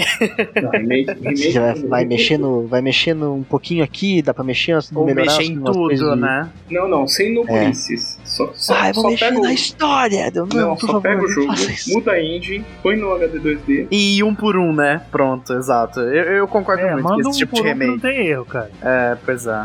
Não, co- acho que coisinhas assim de melhoria de qualidade de vida. Tipo, ah, É. eu posso voltar ao turno, beleza. Ah, Exato, o exato. personagem não fica escondido mais saiu, atrás do saiu cenário. recentemente o remaster, várias aspas aqui de Chrono Cross. E adicionaram justamente essas opções de qualidade de vida. Eu acho que melhorou pra caramba o jogo. Principalmente pra quem, Pena que, tipo, pena que o jogo tá quebrado, né? o jogo tá quebrado, mas quando consertarem e tiver num preço real de 30 reais, que, né, pelo amor de Deus, 90 reais, mas que vai valer a pena pra quem, tipo, nunca jogou esse clássico que é até então um pouco cult, né, mas que eu imagino que acho que todo mundo aqui pelo menos já ouviu falar do jogo, é, possam jogar por causa dessas qualidades de vida, cometer né, um delito que eu cometi no outro, acho que no outro podcast, não sei se foi um episódio aqui ou se foi um que eu gravei, mas eu gosto mais de Chrono Cross do que de Chrono Trigger. Eu, eu tô nessa contigo. eu amo o Chrono Trigger, mas Chrono Cross é Eu sou excepcional. apaixonado por Chrono Cross. Eu também, eu também. Eu nunca joguei nem Chrono Cross, nem Chrono Trigger. Que Chrono Trigger envelheceu bem. Chrono Trigger envelheceu bem. Isso! É. Eu já joguei o Trigger, o Cross nunca joguei. Mas eu não cheguei até o final do, do Trigger, não. Quem sabe aí sair no SNES Online, né?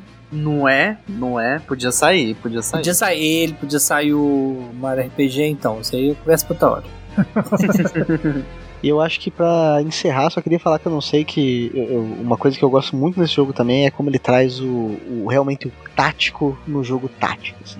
Porque ele não, ele, ele é um jogo que ele, é- é- ele peca nisso, eu acho, como vocês estavam falando no Mario Rabbids, por exemplo, que a curva de dificuldade é muito boa. Esse jogo eu acho que a curva de dificuldade não- dele não é muito boa.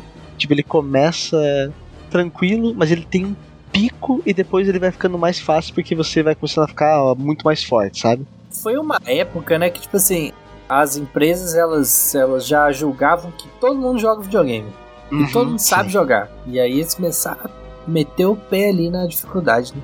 Mas eu achava. É, é- é doido, assim, porque. é, justamente por ele ter esses picos de dificuldades que ele trazia esse essa parte de você ter que realmente pensar, putz, qual classe é melhor para essa batalha? Aonde que eu preciso ir? Qual estratégia eu preciso fazer para tentar passar, sabe? Porque isso acontece muito em vários jogos táticos que vieram depois, assim, que também. Beleza, a curva de dificuldade é melhor, sim, mas eles acabam ficando muito fáceis por causa disso, sabe? Você não tem que pensar tanto, às vezes você é mais uma tentativa e erro. E eu acho que o Final Fantasy Tactics ele tem um pouco mais disso, assim, você realmente precisa ter uma estratégia, não é só, ah, eu vou tentar aqui, ah, não deu certo, eu volto, faz de novo. Você tem, às vezes porque até a estratégia correta, digamos assim, se você às vezes dá um, faz um movimento errado, ou você pensa assim, putz, acho que eu vou avançar um pouco mais aqui agora porque acho que já tá seguro, sabe? Ele tem essas consequências muito bem delimitadas e faz com que você fique é, mais Aham. cauteloso quando vai armar uma estratégia, sabe? Os mapas são muito bem feitos nesse sentido, assim, é. Por exemplo, uma coisa que outros jogos táticos fazem também que eu não gosto muito é às vezes você tem uma estratégia e você repete ela à exaustão, sabe? Você, ah, beleza, isso funciona, ah, se funcionou aqui, vai funcionar, e daí é isso. Você consegue fazer o jogo inteiro com uma estratégia só, e o Final Fantasy Tactics ele é muito bom nisso. Então tem, ma tem mapas que, por exemplo, você tem um penhasco de um lado, penhasco do outro, uma ponte, e você, cara, você tem que se virar pra batalhar É, O com isso, sabe? ele faz isso. Você, você tem, você tem um time só de gente que ataca de. Você tem um time que tem gente que só ataca de perto e vai mandar todo mundo pra ponte. Cara, você tem que ver o que, que tem no outro time. Será que tem arqueiro? Se tiver arqueiro no time, está fudido. Vai colocar todo mundo numa ponte e já era, sabe? E é, um movimento errado te custa É. o personagem. Porque É, o jogo é desgraçado. E e isso no Triangle Strategy também, tá? Se você botar um personagem ali e os inimigos cercarem você, cara, já era. Não tem nem o que fazer. E no Final Fantasy Tactics tem um permadeath, mas ele é diferente, assim. Seu personagem morre, daí você tem um contador de, de três turnos, três rodadas, né, de, de turno, é, onde você tem para ou ressuscitar o teu personagem ou acabar a batalha. Se você fizer isso nesse tempo, o teu personagem fica lá. Se não, já era game over pro seu personagem. E se for o personagem principal, game over, game over. Final Fantasy Tactics, joguito bom da porra. tá Queremos louco. um remaster que com a habilidade de acelerar o jogo. Ah, pior que eu joguei, joguei igual um cracudo no, no emulador, parecia 300%. acelerado, maluco. E as horas do jogo só subindo. Terminei com tre- 390 horas, Meu joguei Deus. 2020. Eu lembro que tem uma, ele tem um negócio meio místico, com sumo, com um negócio dos signos. Não tem? É, ele é todo o, baseado nisso, assim. Inclusive, dependendo da. Quando você começa o jogo, você escolhe o seu signo e isso tem uma, uma interferência nos seus status básicos e coisas assim. Tanto que o Mas ele Zodiac tem- Age pegou isso depois também um pouquinho. É que é no mesmo mundo, Sim, né? o 12. E vale-se. É, Isso, é isso, isso. Que, é- que é inclusive o melhor mundo de Final O Fantasy. melhor mundo de Puta Final. Fantasy, obrigado. Exato. O melhor mundo de Final Ah, Fantasy. eu não sei, eu, só- eu gosto muito do Final Fantasy IX. Então, Ah, eu gosto do. Mas é que eu acho. E é triste porque o Final Fantasy Tactics ele é. Eu acho que ele é depois do Final Fantasy XII. Mas tem muitas coisas que você. Muitas raças, por exemplo, que não existem, né? No, no Final Fantasy Tactics que eu gosto muito, assim. que eles colocaram só no Advance 2. No, no Advance e no A2. É, é que eles, na teoria eles se passam antes, né? Esses jogos. No Final Fantasy XII também tem o- as raças que. A raça da Franca, eu não lembro, são os coelhos, tem os Bangal, que Tem os tipo coelhos, tem os cachorrão. É. Porra, eu, eu gosto muito, cara. Acho muito, muito foda. Esse jogo é. A trilha sonora desse jogo tá louco, pelo amor de Deus. É muito bom. E, inclusive, isso é outra coisa. Se, vocês se você gosta de Final Fantasy, eu acho o Final Fantasy, o, o Tactics, o Advance 1 e 2, cara, jogos excelentes. assim. Eles têm um esquema, se não tão quão viciante, mais viciante que o do, que do Final Fantasy Tactics, de você dar upgrade nas coisas, que eu gosto muito também. É uma franquia muito fechadinha, assim, pra mim. Pelo menos em questão de gameplay, nossa. Jogou Disgaea? Não joguei, não, não mexo com essas drogas Tá O Ash eu sei que jogou. Disgaea é a porta de entrada. Eu joguei. Disgaea é a porta de entrada pra drogas Pra pesadas. drogas pesadas, exato. E depois de Desgaia é artonélico, Wild Arms, aí você só entrega pra Oxe, Deus, bicho. O Jarvis tá no meu top da. Não. Lá dessa boca, Não, mas é, eu tô falando drogas pesadas, é drogas é boas, RPG, entendeu? É meu RPG favorito da vida. É, Não, é que, cara, é que o Desgaia é um. Cara, é. Depois do Desgaia 3, eu acho que o negócio desandou num nível Hum, de absurdo. E tipo, ele tem um nível de customização que você desacredita, assim. Uhum. Coisa pra explorar, coisa pra Sim. fazer. Sim, sim. E Desgaia é muito do, do player que é viciado, é maluco, sabe? Porque o jogo tem, tipo, conquista, assim, pelo menos de nível 9.999, é ter 100 mil horas de jogo, umas paradas assim, sabe? Desgaia é muito exagerado nesse quesito. Mas é bom, eu, tinha gosto um de primo que era viciado em Desgaia, acho que se eu for lá na casa dele, ele tá no mesmo lugar. A última vez que eu vi ele anos atrás jogando Desgaia ainda. Nossa, parece a primeira vez que eu apresentei Tactics Ogre pra um amigo meu que nunca jogou é, Tactical RPG. Aí eu fui, tipo, eu fui na casa dele um ano depois ele tava com 900 horas no jogo. Pô, esse jogo eu nunca joguei, cara. Eu quero muito, porque ele é, o, ele é o que todo mundo fala que é o primeiro, né? Ele começou a. É muito bom, é muito bom.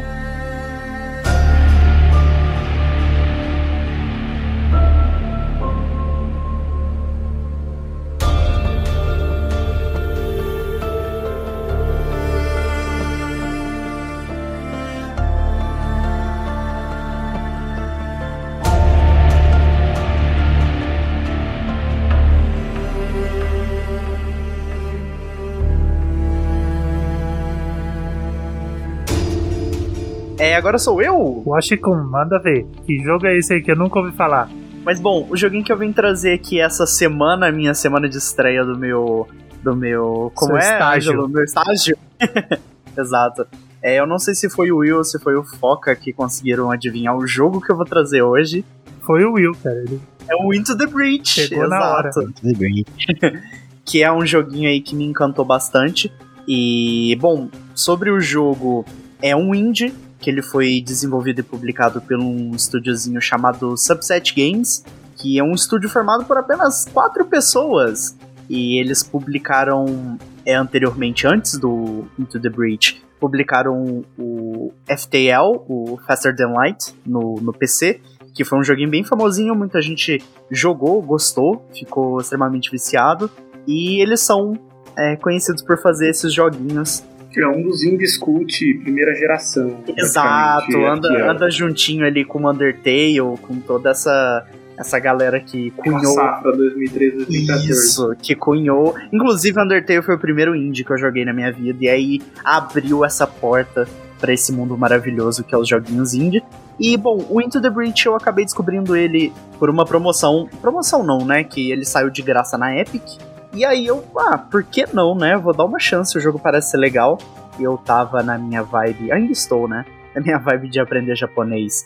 E o jogo ele tinha mechas gigantes e tinha uma vibe meio é, robôs gigantes contra kaiju, contra os monstros gigantes, e eu resolvi dar uma chance. E, gente, Into the Breach é muito bom. É muito, muito bom.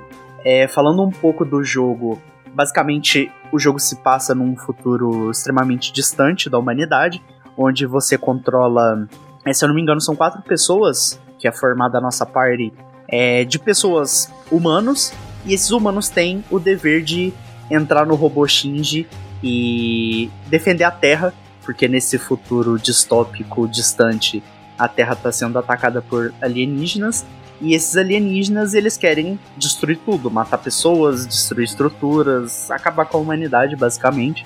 E o jogo ele tem um estilo de combate muito da hora, muito legal, muito simples, mas que é perfeitinho. Que o jogo ele, ele é tipo um tabuleiro, né, de xadrez. E aí nesse tabuleiro ele tem tipo, sei lá, ele é 15 por 15, algo assim, sabe? É tipo muito, nem é nem, nem é poluído na tela nem nada, ele é tipo bem no centrinho da tela mesmo, com esse com O esse gráfico desse jogo é muito doido, né? é, nossa, ele é muito, tipo, muito. Cara, dá pra ver. Ele é bem Eu, minimalista, tava olhando assim, acho aqui, muito... é 8x8, cara, pequenininho É 8 por 8. demais. 8 por 8 E assim, só de você ver que ele foi feito por, tipo, quatro pessoas, dá pra você ver que ele, tipo, colocaram muito carinho nele, né? E eu fiquei apaixonado, porque eu não tava dando nada pro jogo, e eu fui dar uma chance, e ele é muito bom, ele é muito viciante, ele é muito divertido. E como eu falei, você controla essas quatro pessoas, né? Esses, esses humanos, e eles têm o dever de proteger a Terra, e aí eles controlam esses robôs gigantes, né? Pra defender a, a Terra desses alienígenas. E o jogo basicamente é, gira em torno dessa gameplay, uma atrás da outra, funciona de certa forma como um stage, né? Você passa um stage, vai pro próximo. E, e o jogo, ele, como eu falei, ele é nesse 8x8, obrigado, Ângelo, inclusive, por contar. A forma como ele funciona é basicamente por turnos também, só que ele tem uma espécie de combate por turno que é mais rápido que o Final Fantasy, você vê os resultados, os resultados das coisas que você vai fazendo a curto prazo, mais rápido, só que por consequência os inimigos também agem de forma mais rápida e você acaba que você não tem tempo pra pensar, você tem tempo pra pensar no caso, só que as decisões, caso sejam ruins, elas são bem mais punitivas, como é, de praxe foi mencionado durante esse episódio, tirando o Mario Rabbids, é que se você morre, você perde o seu humano ali, né, o seu jogador, pra sempre, além do robô dele também.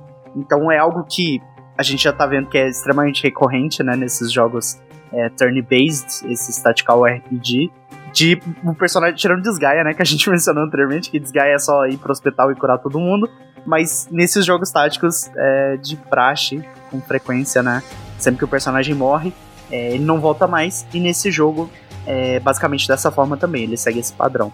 É que ele tem estrutura roguelike, né? Esse é Isso. o grande ponto dele. Isso, isso. E só completar do que você falou do combate, o grande, acho que o grande diferencial dele é que ele telegrafa o ataque dos inimigos. Isso. E, e ele você também. sabe o que o inimigo vai fazer antes dele fazer. Eles têm que trabalhar. É quase um, ele vira quase um puzzle. Uhum, isso. É, e como eu falei, ele tem essa, essa aparência né, de jogo de xadrez, porque eu realmente penso ele dessa forma. Você, como disse, telegrafa né, os movimentos dos inimigos e você consegue bolar uma estratégia em cima disso. E por o jogo ele ter é, esse sistema, você consegue não só tirar proveito de você ver onde os inimigos vão atacar, mas também consegue tirar proveito Esqueci a palavra.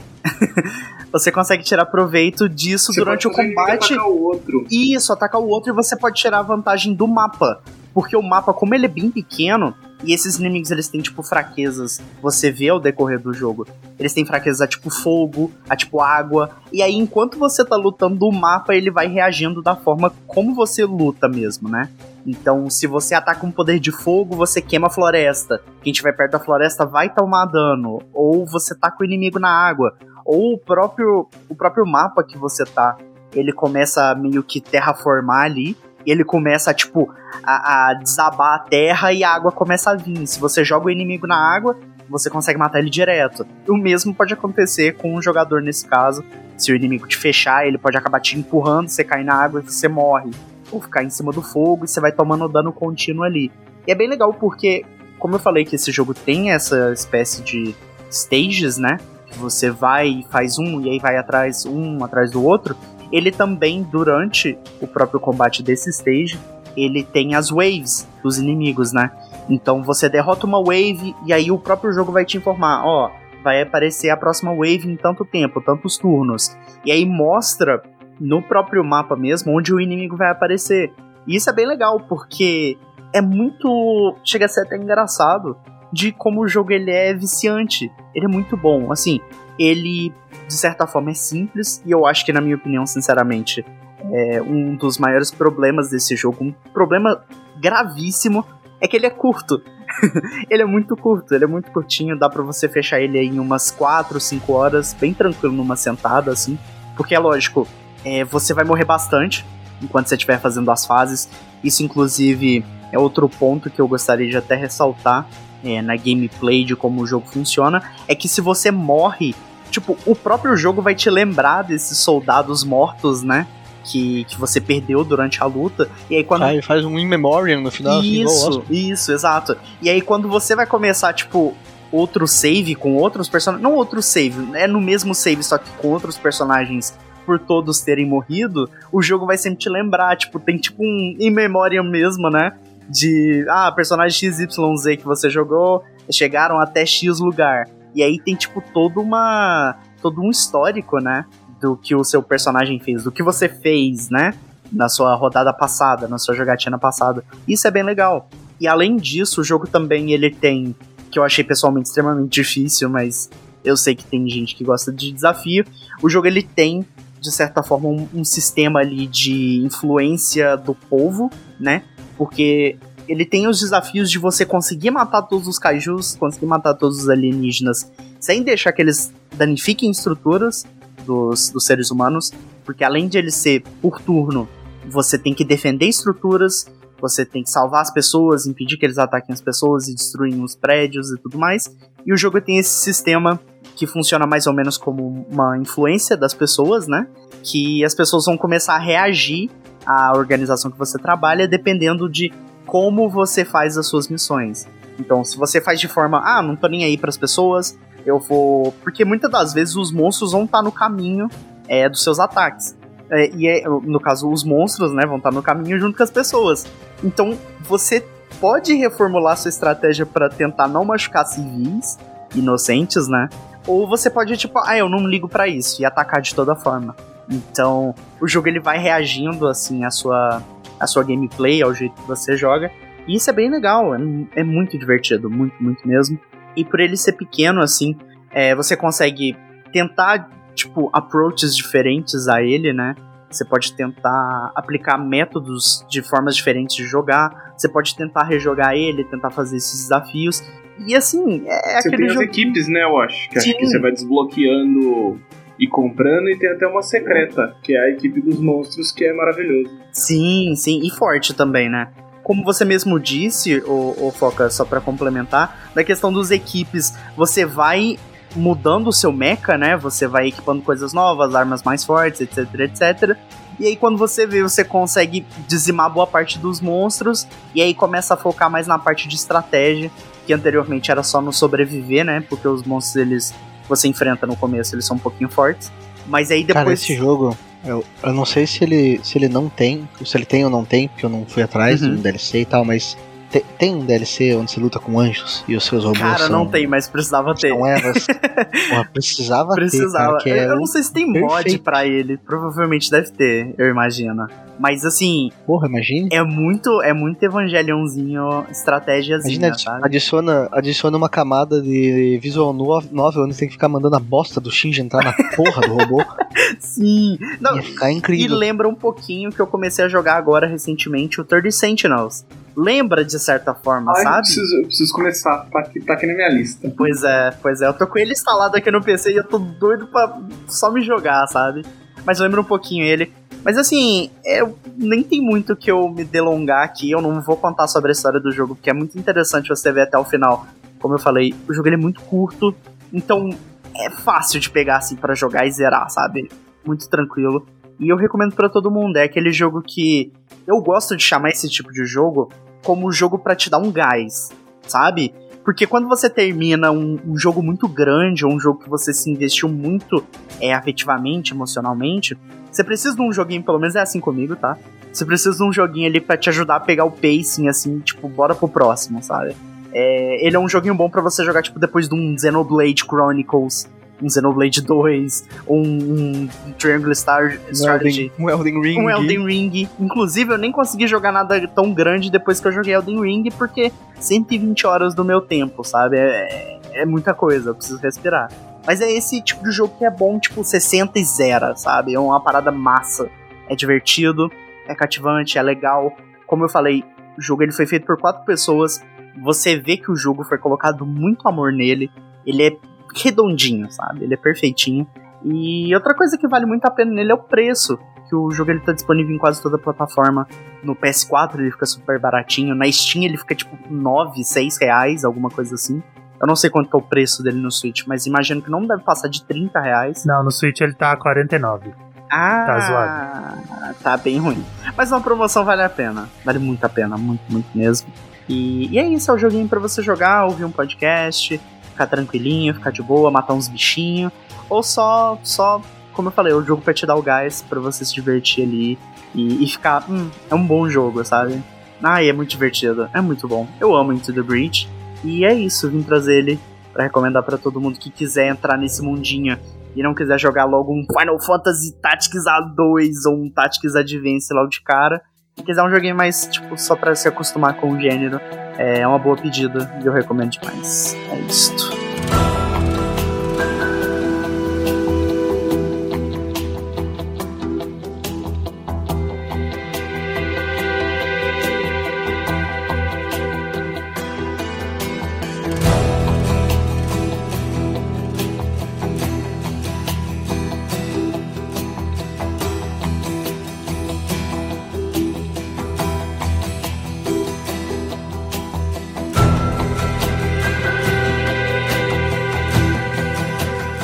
Posso fazer duas, duas rápidas recomendações de jogos que as pessoas não nunca vejo ninguém falar que são jogos táticos muito Sempre. bons. Só de nome. É, Fate Tactics. Tem um vídeo no meu canal. é um jogo O Fate Tactics muito é legal. Tá na, tá na minha listinha da Steam, eu não joguei ainda. É um jogo bem da hora, assim, também numa pegada meio Final Fantasy Tactics, assim, Uhum. que eu acho bem divertido. Ele tem uns takes diferentes em jogos táticos que o pessoal geralmente faz. E um outro, cara, que é muito legal, eu amo esse jogo, é Steam World Heist. Ah, esse World Heist é maravilhoso. Pariu, Sword Heist é maravilhoso. Esse World Heist eu conheço, aí sim. Esse jogo é muito bom. E, cara, eu, eu ouço muito pouca gente falar. Não sei se é porque. Vai, uma, uma- uma decisão meio estranha pegar e fazer um jogo tático num, de um outro jogo que não é tático no mesmo universo, mas, cara. E 2D, isso que é o mais legal dele. É, então, ele é de lado. Cara, é muito, muito divertido. Assim, é um jogo. É muito bom. Eu, eu, É, é um, é um jogo muito, muito bom. Deem uma chance. Joguinho tático aí, show de bola. Bom, deixa eu fazer os meus agradecimentos. Will, queria agradecer de coração por você ter vindo conversar com a gente. Foi uma conversa muito boa. Você é um cara incrível, conhece muita coisa. Você, você foi o único que desvendou o, o jogo misterioso do Wash. Então, obrigado mesmo por ter vindo ter esse papo com a gente e por ter trazido o jogo, né? Porque sempre que se fala de jogo tático, Final Fantasy Tactics é o nome que tá na boca de todo mundo. Então, foi muito legal você ter trazido esse jogo pro nosso podcast que tava, a gente tava precisando falar dele. Muita gente gosta dele. Eu não saberia falar, porque eu nunca joguei Final Fantasy Tático. Da série Final Fantasy mesmo, a minha experiência, eu sou, eu sou igual o Flávio, eu sou Final Fantasy Light, assim, eu conheço muito pouco. Eu sou mais ligado nos spin-offs. Então, brigadão mesmo por ter vindo. E agora é o momento, conta pro pessoal aí quem é você, que material que você produz e aonde o pessoal te encontra, suas arrobas pessoais, dos seus canais, tudo se joga aí, o tempo é seu. Conta aí pro pessoal tudo que você faz, manda as arrobas tudo aí. Eu tenho um canal no YouTube chamado Jogatina Maneira, onde eu faço review de joguinhos e semanalmente tem um jornalzinho de jogos lá, que é o Jornal Jogatina Maneira, que a criatividade tava ótima no dia de criar um jornal. E daí no Twitter, arroba Jogatina Maneira, Instagram, que eu não posto nada, mas se você quiser me seguir lá, arroba Jogatina Maneira também. E eu faço vídeos pro Pompano também. No YouTube, arroba Pompano, tô lá, de vez em quando falando de videogame, sempre falando de videogame. Um negócio É da bom hora. demais, cara. Jogar videogame e falar de videogame é muito bom. E é isso aí. Então, quem quiser dar uma conferida, estamos aí nesse YouTubão do meu Deus. Confere lá o material do Will, que o cara é incrível e ele conhece muita coisa. Ele tem uns vídeos muito legais. Tava dando um, um browse lá, tem muita, muita coisa boa. Fiquei meia hora rindo daquele vídeo do Homem-Aranha. As coisas que a gente faz na internet, né? Puta merda. A gente tem que passar umas vergonhas na internet, né? Faz parte, pô. Faz parte. A gente tá aqui pra isso, cara. A gente pôs a cara a tapa, é exatamente pra isso. Eu lembro, lembro uma vez eu tava, eu tava com um projeto de ir pra academia, né? Eu tava é, tirando foto na academia e postando no Twitter, né? Daí eu, teve um, um cara que falou assim: Ah, nossa, mas você não tira foto na frente do espelho. Eu falei: Não, eu tenho vergonha de tirar foto na frente do espelho. Eu falei zoando, né? Aí o cara começou a me dar umas dicas, assim, pra eu perder a vergonha. Oh, eu falei: Moço, vai no meu canal, eu tô com a Meu roupa do. Homem-Aranha enfiada no meio da bunda, sabe? Não tem, não há vergonha mais. Obrigado mesmo por ter vindo, foi muito legal. Galera, eu que agradeço. Quando quiserem falar de videogame, me Não, o chamar. Fator Replay é seu, videogame fica à vontade. Espero que você tenha se sentido em casa, literalmente, você está em casa, mas espero que você tenha se sentido em casa na nossa casa e o Fator Replay agora é sua casa. Fica à Até vontade. rolou um bound aqui de gato, história de gato. É, então, aí teve um de gato, foi, foi maravilhoso. É assim que a gente cria intimidade. Mas a casa é sua. Se- Vem aqui sempre conversar com a gente. E, Washikun, Hum. você só vai fazer merchan hoje, viu? Você tá, Ih, você tá estagiando. Hoje é o primeiro dia do estágio. Então, pra quem tá debaixo de uma pedra, né? Porque, pelo amor de Deus, pra não conhecer o Wash, cara, você tem que estar. acho que você Ah. acordou de um coma muito longo. Mas vamos lá, conta pro pessoal quem é você e onde que o pessoal te encontra.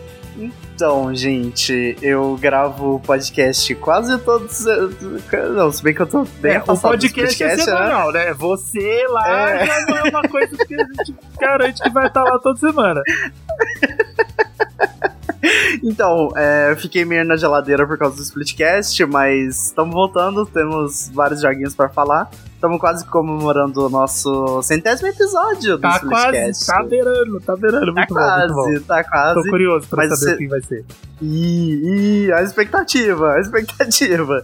Mas é, vocês conseguem me achar lá no Splitcast, falando sobre vários joguinhos que, de novo, provavelmente ninguém vai jogar. E eu também tenho um canal no YouTube que andei postando videozinhos recentemente. Falei sobre Haunting Ground. E que mais era outro jogo? E Ace Attorney, The Great Ace Attorney Chronicles. É, meu canal no YouTube é Cadê o Zelda? Bom, é isso. Minha arroba no Twitter é Lotermus. E é isso. Eu, eu posto memes de baixa qualidade, edições de títulos diferenciados de joguinhos e, e muita tristeza. É isso. Os memes do Wash são conhecidíssimos. Deve, deve rolar o mundo isso aí. É muito Tem, bom. tem muito uns bom. que você posta assim que, que tipo. que você nem sabe que Você achou os bicos, né? de repente. Aí de repente vai. Aí, ah, tá, é do Watch. Watch É, do beleza. nada você parece alguém postando um meme que é um título de jogo com uma frase totalmente aleatória, cara. É do Wash, cara. É do Wash. Você Não, sabe, tem uns você que, sabe. que- Você olha e eu você fiz fala. figurinha de WhatsApp. É, pois é. Às vezes, às vezes a gente bom. coloca no grupo, né? O Daniel, o Daniel manda no grupo. Esse é seu? Aí não, não é. É tipo outra pessoa que fez, cara. Eu acompanhei a jornada do Watch em, em Xenoblade Chronicles. Uh, que jornada. Legal. Ai, meus, meus filhos, já estou com saudade. Mas é isso, obrigado, gente, por ter me chamado. Eu tô bem feliz de estar aqui com os meus outros pãozinhos gravando sobre videogames. Gostoso demais. E agora ele é estagiário, então ele tá todo, quase toda semana no Splitcast, né? De vez em quando ele falta, é aquele menino levado que gosta de faltar de aula. Mas o Splitcast tá lá toda semana, ouçam o Splitcast, Splitcast Underline, toda semana lá, firme e forte. O Daniel já foi melhor, o Daniel ele, já, ele me dava uns, umas dicas, sabe? Ele falava, dava uns early Ah, não, access. Daniel, E Daniel agora é meio... ele, ele não me passa mais nada, então, Daniel, eu quero saber o que que é o episódio 100, caralho. Você me manda uma Ixi. mensagem lá que eu Ixi. quero, eu quero Ixi. informações privilegiadas do À episódio medida 100. que ele ouvir isso, ele vai me mandar mensagem no Telegram. Que episódio 100? O que, que você tá falando? É, que, que esse- falou desse lá? jeito, desse jeito, exatamente. É sobre isso, cara. É exatamente ele. É o próprio, Ai, Daniel ai. Coutinho from the Splitcast Series. E Exato. Então, o Wash ele tá lá no Splitcast de vez em quando, quase toda semana, e agora ele tá estagiando no Fator Replay. Então ele vai participar de alguns Gosto. episódios. Então vocês se Gosto, acostumem aí a ouvir, a ouvir essa voz aveludada, que nos Uh. próximos episódios ele estará por aqui. É o nosso estagiário. E Ah. o Fator Replay você encontra em qualquer rede social barra Fator Replay. Os links vão estar na descrição desse episódio. Então segue a gente lá, marca a gente. A gente fica super feliz quando vocês marcam, falando que tá ouvindo, que conheceu o podcast agora, ou já ouve desde o começo e ficou feliz com o episódio novo. Pode marcar o perfil, pode mandar DM, pode marcar a gente para falar que vocês estão ouvindo. As nossas arrobas pessoais, eu sou o arroba o Angelups, o Flávio, arroba Flávio Altamilde, o Renan, arroba Renan FKT. A Kelzinha que não veio hoje porque tático não é o forte dela, arroba Kel F Luz. E o Muri, né, que tirou férias, não avisou, o pessoal simplesmente falou tchau. Então, né, fique esperto aí, tem gente aí querendo seu lugar. E arroba Muri Tognoli, o Muri é um fofo. Ele falou que vai ficar avaliando a sua seu estágio de longe. Ah, o Muri, o Muri sabe que ele mora no meu coração, então. Então ele tudo certo. tá, ele tá de olho no seu estágio, ele tá avaliando. o Muri, arroba Muri Tunholi, segue a gente lá, marca a gente nos episódios e aonde quer que você esteja ouvindo esse episódio, a gente tá no Spotify, Google Podcasts, Apple Podcasts, Deezer, Amazon Music, Podbean, Radio Public, as maiores, as médias e as menores agregadores de podcast, onde quer que você esteja ouvindo, não esquece de assinar o feed. Assinar o feed é legal porque sempre que a gente postar episódio novo, você vai receber notificação. E aí, toda semana a gente tá com episódio novo. Agora, às vezes, duas vezes por semana, porque a gente tá com os minisódios no ar. Vem aí os minisódios que a gente já tá produzindo. Então, fique esperto, porque de vez em quando a gente pode fazer um, um surprise, um sneak attack aí aparecer no meio da semana. Mas toda segunda-feira, comecinho da semana, para você começar a semana bem, indo pro trabalho, ouvindo o Fator Play, porque a gente garante que o serviço é bom, cara. Se, se não tá 100%, a gente não coloca no ar. Então, ouve a gente lá, segue a gente nas redes sociais. A gente tá fazendo lives na Twitch, twitch.tv barra Replay, o link tá aí na descrição. Vai ver a gente jogar alguma coisinha, de vez em quando a gente junta o squad, vai jogar um Fortnite, né, Wash? Então, né? Então, Estamos né? devendo, estamos devendo Fortnite na live. Então, então. Mas é porque a gente gosta do Fortnite fofoquinha, aí a gente fica jogando É, no, aí no é segredo. ser live. Aí não pode ter live porque a gente fica fofocando. Mas a gente vai marcar um Fortnite na live. Não se preocupa não. E a gente tá. Então a gente tá bem ativo na Twitch. Twitter e a Twitch são as nossas principais casas, mas agora eu tô postando todos os episódios no Instagram também. Então segue a gente no instagram.com/barra Fator Replay. E a gente tá em todas as redes sociais, Trovo, TikTok, tudo barra Fator Replay. Segue a gente lá. Em breve a gente começa a postar material diferenciado em, ca- em cada uma dessas redes. E enquanto a gente finaliza a papelada do Wash lá no RH, para ele oficializar o estágio dele, fica com a gente que você tá no Fator Replay. E semana que vem a gente tá de volta. Um beijinho e até mais. Tchauzinho.